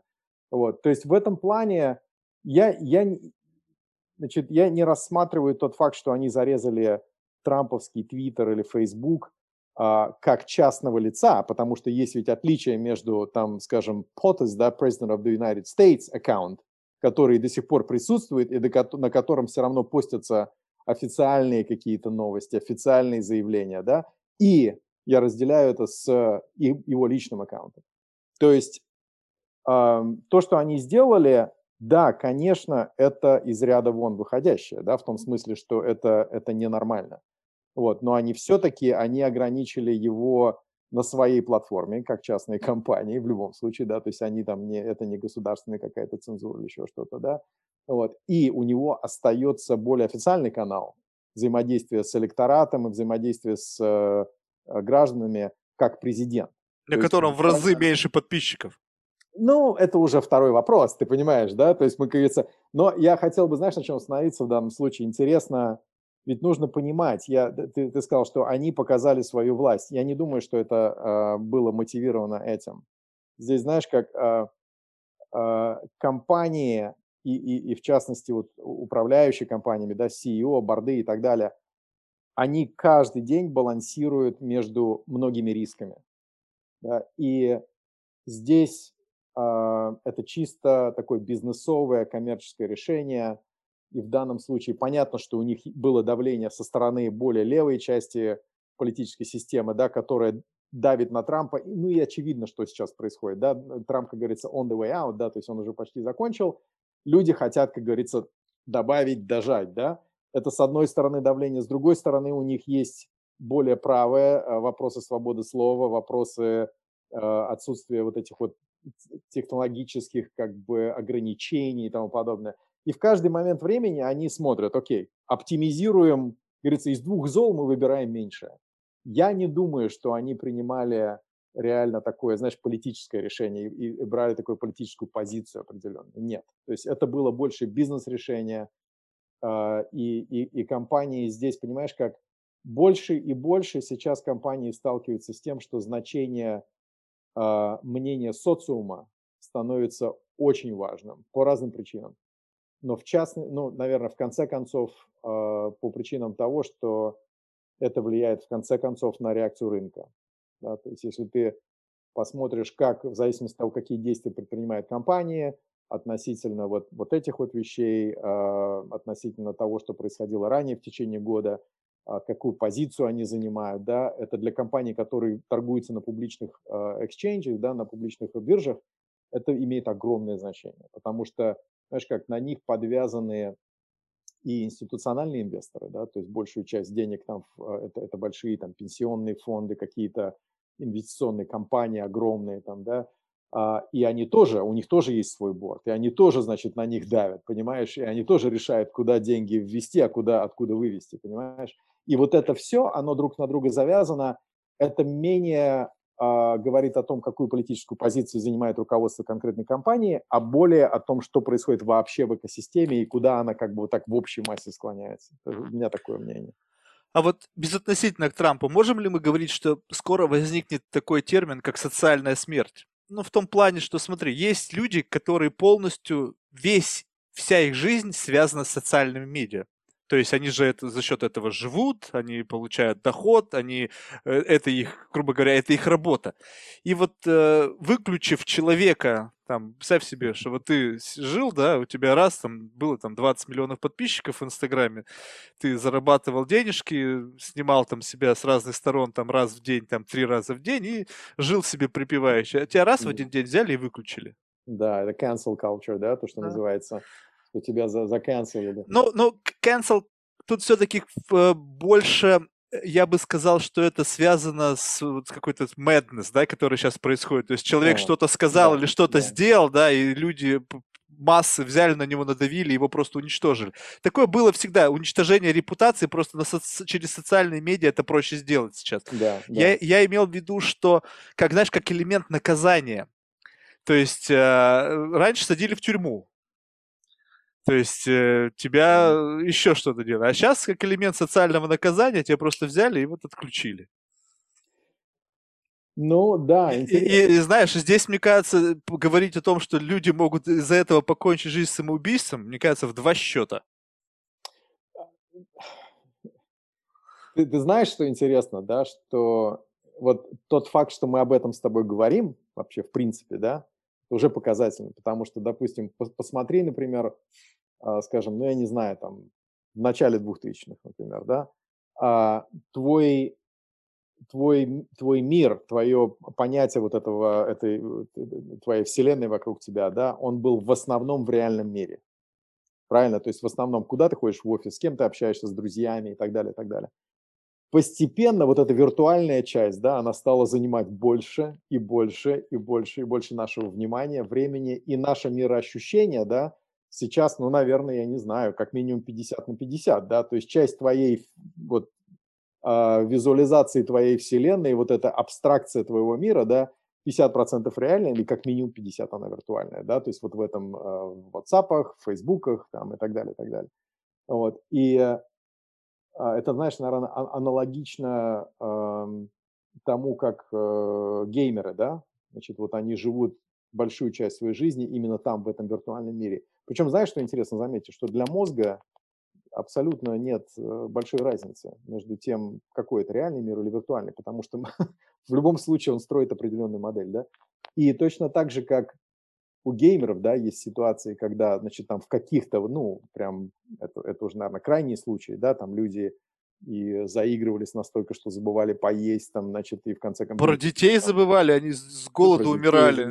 Да, в да, Корее, да. по-моему, была семья вот, такая. Вот, было такое, да. Я думаю, что здесь, наверное, такого, э, такого рода примеры наверняка тоже найдутся, да, для людей, которые вот полностью, грубо говоря, он проснулся, да, у него голова уже там где-то в Инстаграме, вот, и если его отключить, он вдруг, значит, понимает, что он там отрезан от своего, от своего какого-то виртуального мира. Ну, я думаю, для кого-то для кого-то это будет возвращение к реальности. Ну, грубо говоря, пойди погуляй, пойди позвони, значит, э, маме, папе. Нет, так там. они делать больше ничего же не умеют.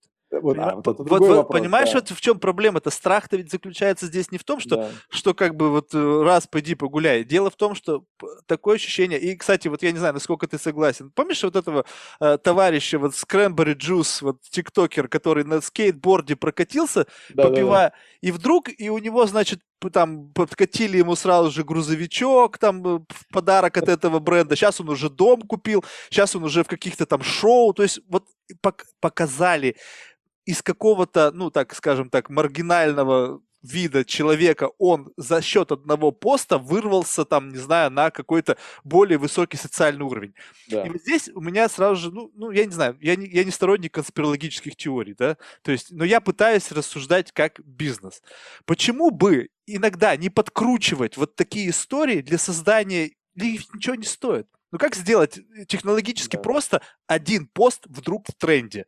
Который набирает миллионы просмотров. Просто так, просто потому что рандомли выбрали вот чувака, и вдруг все подумали, блин, ты посмотри, чувак в ТикТоке заработал, как заснял круто, один да? пост, да. Все бросили все и пошли снимать посты, делать то же самое. Ты посмотри, даже, даже это очевидно. В Инстаграме кто-то сделал что-то одно, и потом тысячи постов, которые копируют, что кто-то когда-то сделал. Вот, ну, вот это обезьянчество. Да. Соответственно, мы видим, что целый пласт людей растет начиная с... Э, я не говорю сейчас те родители, которые думают о воспитании своих детей, они сознательно ограничивают их э, в вовлечении. Но есть люди, которые не способны, у них нет достаточных финансов, чтобы создать для своих детей нормальную среду, нормальное э, образование и так далее. И они, вот, они наедине со своим телефоном. Это вся их жизнь. Единственное, что они хотят, это набрать какое-то количество подписчиков. Больше их ничего в жизни не интересует. Они какие там книжки, там ничего не нужно. Да. И вот чем это будет дальше развиваться, подталкивание вот этой вот э, идеологии того, что ты можешь стать успешным, что вот посмотри, у человека там, не знаю, там 100 миллионов подписчиков, он живет там, не знаю, как, как, как президент крупнейшей там нефтяной корпорации, да, ну по виду так кажется, да, то есть это же все иллюзорная модель. Конечно. И все. И все эти люди только и думают об этом жизни в, в социальных сетях. И для них отключиться от этой системы в тот момент, когда они начинают получать плоды, это равносильно социальной смерти, потому что они больше ничего не умеют. У них нет навыков, они не умеют работать, у них нет способности учиться, потому что это ты не можешь э, вдруг ни с того ни с сего начать учиться, если ты никогда в жизни этого не делал. И вот мне кажется, вот здесь вот, я не знаю, э, технологии это, конечно, все хорошо, но в данном случае я вижу вот в этом огромную проблему. И... Ну, про про проблема, наверное, а, в том, что человек, который выстроил определенную ур... какой-то стиль жизни вокруг этого, да, и какой-то, а, значит, наверное, смысл жизни для себя вокруг этого, да, может быть, в один момент просто отключен, потому что он нарушил какой-то полис, или кто-то подумал, что он, значит, запостил что-то там такое, да. Да, ты знаешь, э, ну, есть, есть, есть, наверное, такое. Я, я не знаю, я бы не стал бы, как говорится, преувеличивать. Мне кажется, что количество людей, которые будут строить свою жизнь вот реально вокруг этого, да, оно все равно ограничено, так или иначе. Точно так же, как, например, я не знаю, наверное, наверное, можно сравнить с, не знаю, насколько хороший пример, с актерами, да, в, в кино, да, то есть это тоже, в принципе, лицедеи, тоже они создают какую-то какой-то контент, который люди смотрят, за это платят деньги так или иначе, да, то есть это, наверное, сравнимо. И тут э, как бы отключение этих ребят, которые блогеры, да, от, от платформы, оно аналогично отключению там канцелинг, да, значит. Ты вот посмотри, эти, они же там да. буквально спиваются, сходят да, с ума да, от того, что да. все, они не востребованы больше, никому не нужны. Мы видели это уже да. однажды, но туда попасть изначально было очень сложно. Чтобы да. стать актером, ну ты должен был уже пробиться. Сейчас, ну там взял телефон и начал снимать. Да, и в конечном... пожалуйста, ты актер, да. И ты, люди ты... платят деньги, ну своими своим временем, своим э, тем, что они смотрят, да, но тем не менее они платят деньги, да, именно так. Именно так. Да, наверное, наверное срав, сравнимо это. И здесь, ты знаешь, как есть очень интересная дискуссия относительно того, что вот эти платформы приравнять э, к utility компаниям, да? Да, utility да, да. компания – это компания, которая предоставляет электричество там и так далее, да? Совершенно верно. Э, учитывая их значимость в общей экосистеме, право доступа к средствам коммуникации подобного уровня, да, приравнять к праву получения электричества, воды и тому подобное, да? То есть это не бесплатно, но тем не менее ты должен быть э, обеспечен этими правами, да? Вот, то есть э, в, в этом плане, да, это, это такая дискуссия, которая продолжается, и Тут, кстати, вот этот вопрос с тем, что э, имеют ли они право модерировать или нет, с одной стороны, и отвечают ли они за контент, который постится, с другой стороны, да. То есть, когда их начали привлекать к судам за то, что они не э, модерируют контент, и что там постят все, что угодно, там, начиная от убийств и каких-то, значит, э, не, неприличных вещей, да, они говорят, ребят, мы платформа, да, мы не, мы, не, мы не паблишер, мы платформа. Паблишеры – это те люди, которые создают контент и выкладывают на нашу платформу, с одной стороны.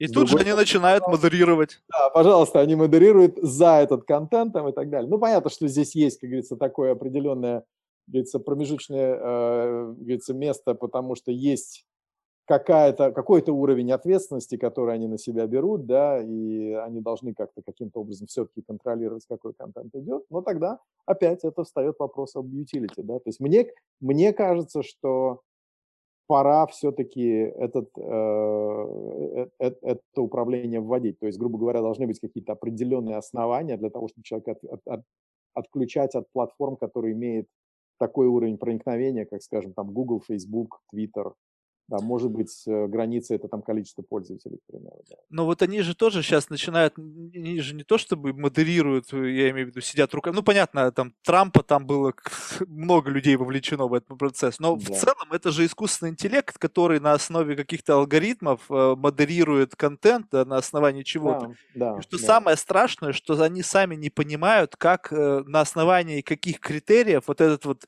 искусственный интеллект выдает решение по блокировке покупки того или иного контента. Ну, кстати, я очень знаком с этой темой, потому что один, один из проектов, кстати, который у меня сейчас э, работает, да, это у меня команда по Data Science и Artificial Intelligence, да, uh-huh. и, и, в частности у нас очень большая экспертиза Computer Vision, да. Uh-huh. И э, одна из, один из проектов это был связан именно с э, модерацией видеоконтента, да, на основе как раз искусственного интеллекта. И здесь, ты знаешь, тут как бы искусственный интеллект, он э, так или иначе, он э, строит свою модель, да, то есть если мы строим такой, говорится, робота, который определяет там потенциально неправильный контакт, это, эта модель строится на основе категоризации, которая дается человеком. Ну равно, да, но да. обучение все равно идет. Обучение, да, именно. То есть, э, допустим, я не знаю, там порно-контент, да, то есть идет обучение именно на примерах этого порно-контента. То же самое по любому другому, да. И как бы модель теперь понимает, ага, вот это плохо, да. То есть у нее нет осознания того, что плохо, но она понимает, что определенные комбинации изображения в кадре, да, допустим, каким-то образом или похожие на них, или там вот структурно, либо вот фактически – вот, они, а, говорится, красный флаг, да, и дальше человек уже, оператор может пойти, посмотреть там либо все, либо какую-то часть этого, да, и тому подобное. Вот, в конце концов, конечно, а, значит, э, структуру и определение того, что дозволено, что не дозволено на платформе, определяет человек. То есть это а, искусственный интеллект только следует за этим, он как бы позволяет автоматизировать и смасштабировать этот процесс весь, да, вот, а так, в общем-то, он, это не самостоятельное решение принимается. Это, это естественно, но просто впоследствии э, вот этот алгоритм, он видит больше каких-то вот взаимосвязей, то есть с учетом того, что он не как человек, он может больше найти причины следственных связей, он да. может э, определить контент, который человеку ну, визуально никогда бы не подумал, что вот этот контент может соответствовать каким-то критериям, и вот, вот это вот, то есть вопрос в том, что будет ли всегда человек стоять, э, грубо говоря, рядом с этим процессом и подниматься всего лишь красный флаг, и уже конечный человек будет принимать решение. Либо в какой-то момент они полностью отдадут это на откуп. Вот как вот ты рассказывал ситуацию, когда да. ты мониторишь человека до определенного времени, да. когда его показатели соответствуют твоим ожиданиям, когда вот эта метрика совпадает, ты вроде как, ну все, окей, да. работай дальше сам вот это да. произойдет, либо они все равно будут по-прежнему сами стоять как бы вот и, и за, за этими решениями. Либо да, они... я понял, я понял. Я, я, ты знаешь, как здесь э, есть такой очень сопутствующий вопрос вообще, э, который тоже есть в Artificial Intelligence, да, собственно, в этом сегменте. Это интеграция э, человеческой морали да, в работу искусственного интеллекта, потому что, как говорится, ну, как бы есть Э, то, что мы вот сейчас обсудили, этот топик, да, а есть еще другой топик. То есть, допустим, если мы э, допустим, что так называемый General Artificial Intelligence, да, то есть это такой общий, который готов познавать любые топики, да, если он разовьется и приблизится по своему уровню к человеческому, да, то нужно внедрять там что-то, что позволит ему остановиться, да, когда, значит, он принимает определенные решения, которые могут как-то повлиять на жизнь реальных людей, да. И вот здесь очень интересная логика, да, что если ты посмотришь, то мораль и наши э, именно социальные нормы, они не статичны. То есть если посмотреть, например, то, что было, э, скажем, в 60-е годы, в 70-е, 80-е, что было приемлемо и неприемлемо в Штатах или в Советском Союзе, и как мы к этому относимся сейчас, это, это просто небо и земля. Да? Ну, вспомни там LGBT-комьюнити, да, то, что было связано с допустим, э, расовым разделением там, в Соединенных Штатах здесь, да, когда там э, черная population, черное население было отдельно, да, и так далее. То есть это, это все было норм, да, то есть это как бы это была социальная норма. И сейчас это развивается. То есть, соответственно, говорить о том, что есть какие-то прям статические нормы, которые можно было бы закодировать, да, нельзя. И, соответственно, мы э, смотрим на ситуацию, когда социальные нормы постоянно меняются, да, то есть они морфируются. Соответственно, как бы вот эти модели machine learning и artificial intelligence, искусственный интеллект, они должны быть постоянно в связи с общественными вот этими мнениями, да, с каким-то с каким-то пониманием на уровне, наверное, а, большинства людей или каких-то основных масс людей, да, о том, что приемлемо, что неприемлемо. В этом плане, наверное, все равно мы не обойдемся, да, от того, что будет какая-то вот панель именно людей или какой-то опрос мнений, да, который должен быть либо синтегрирован, да, каким-то образом в этот artificial intelligence, либо стоять как что-то сверху, как контролирующий такой вот элемент, вот, который дает им уже такой приоритетный фидбэк тоже. Понятно. В общем, нас ждет очень интересное будущее. Да, Алексей, спасибо да. большое. Я чувствую, что я Конечно, тебя уже даже передержал, даже больше, чем было нужно, но Нет, было очень приятно. Не могу остановиться, когда я разговариваешь с интересным человеком, всегда сложно. Столько всего возникает в голове, чего... Конечно. А, в завершение мы всех гостей спрашиваем один и тот же вопрос. Это кого бы ты мог рекомендовать нам в качестве одного или нескольких гостей для наших будущих подкастов? Какие-то конкретные имена? Пока мы а, говорим только да. о русскоязычной аудитории. Пока русскоязычной, да. Ну, ну одна, одного точно вы уже проинтервьюировали, это, это Саша Галицкий, да. Угу. Саша, привет тебе. Значит, э, ну, Сергей Белоусов, я, я знаю, что он уже в списке однозначно, Сергея. И я бы, наверное, э, вот Александра Николаева, я думаю, что это интересный был бы собеседник. Ну, я, и я что-то тебе еще, наверное, по имейлу накидаю какие-то мысли. Окей. Да. Все, спасибо да. большое, Алексей. Было Спасибо, очень Марк, интересно, очень честно слово. Была интересная беседа, да. Взаимно. Отлично. Все, до связи. Счастливо. Пока.